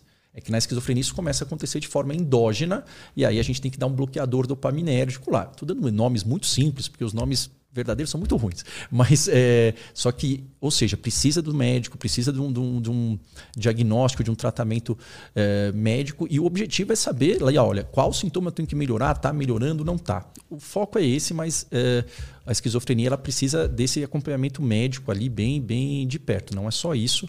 E provavelmente você não tem os dois, tá? Mas uh, o embotamento é, faz parte, é um dos sintomas. Perfeito. Marco, muito obrigado, cara. Muito obrigado por ter comparecido aí, ter feito esse episódio com a gente. Eu gostei demais. Espero ter sido uma experiência boa para você também.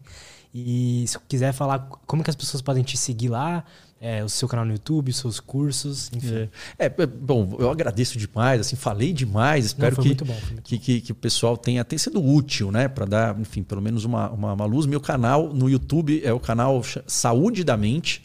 É, aí tem vários vídeos onde eu falo sobre vários quadros. É, você falou dos treinamentos. Basicamente, o que, o que eu coloco lá são treinamentos da TCC online que se mostram eficazes tão eficazes quanto você fazer presencial, que isso é, é, é, o que é usado em todos os países. Então tem um tratamento não farmacológico para ansiedade, para insônia, para depressão. Mas o primeiro passo é você entender, ter a informação e saber o caminho. Né? Então, saúde da mente é, é o canal do YouTube e o meu Instagram é o DR Marco Abud. Perfeito. E quero agradecer demais, foi muito bom aí, passou rápido o tempo. Cara, foi muito legal, muito legal. Todos os links dele estão na descrição aí, então vão lá, confiram, assistam o canal dele, que eu, eu, eu conheci o canal mesmo ontem, pesquisando sobre é. você, e eu gostei demais do conteúdo lá, muito legal. Então é isso. Perfeito. Obrigado, pessoal, Tamo e junto. obrigado pelo convite. Galera, obrigado por ter acompanhado a gente aí. Não se esqueça de deixar o like no vídeo e se inscrever no canal, seguir a gente lá no Spotify também, no Instagram, enfim, todas essas coisas aí. Galera, muito obrigado. A gente vai ficando por aqui. Até a próxima e tchau.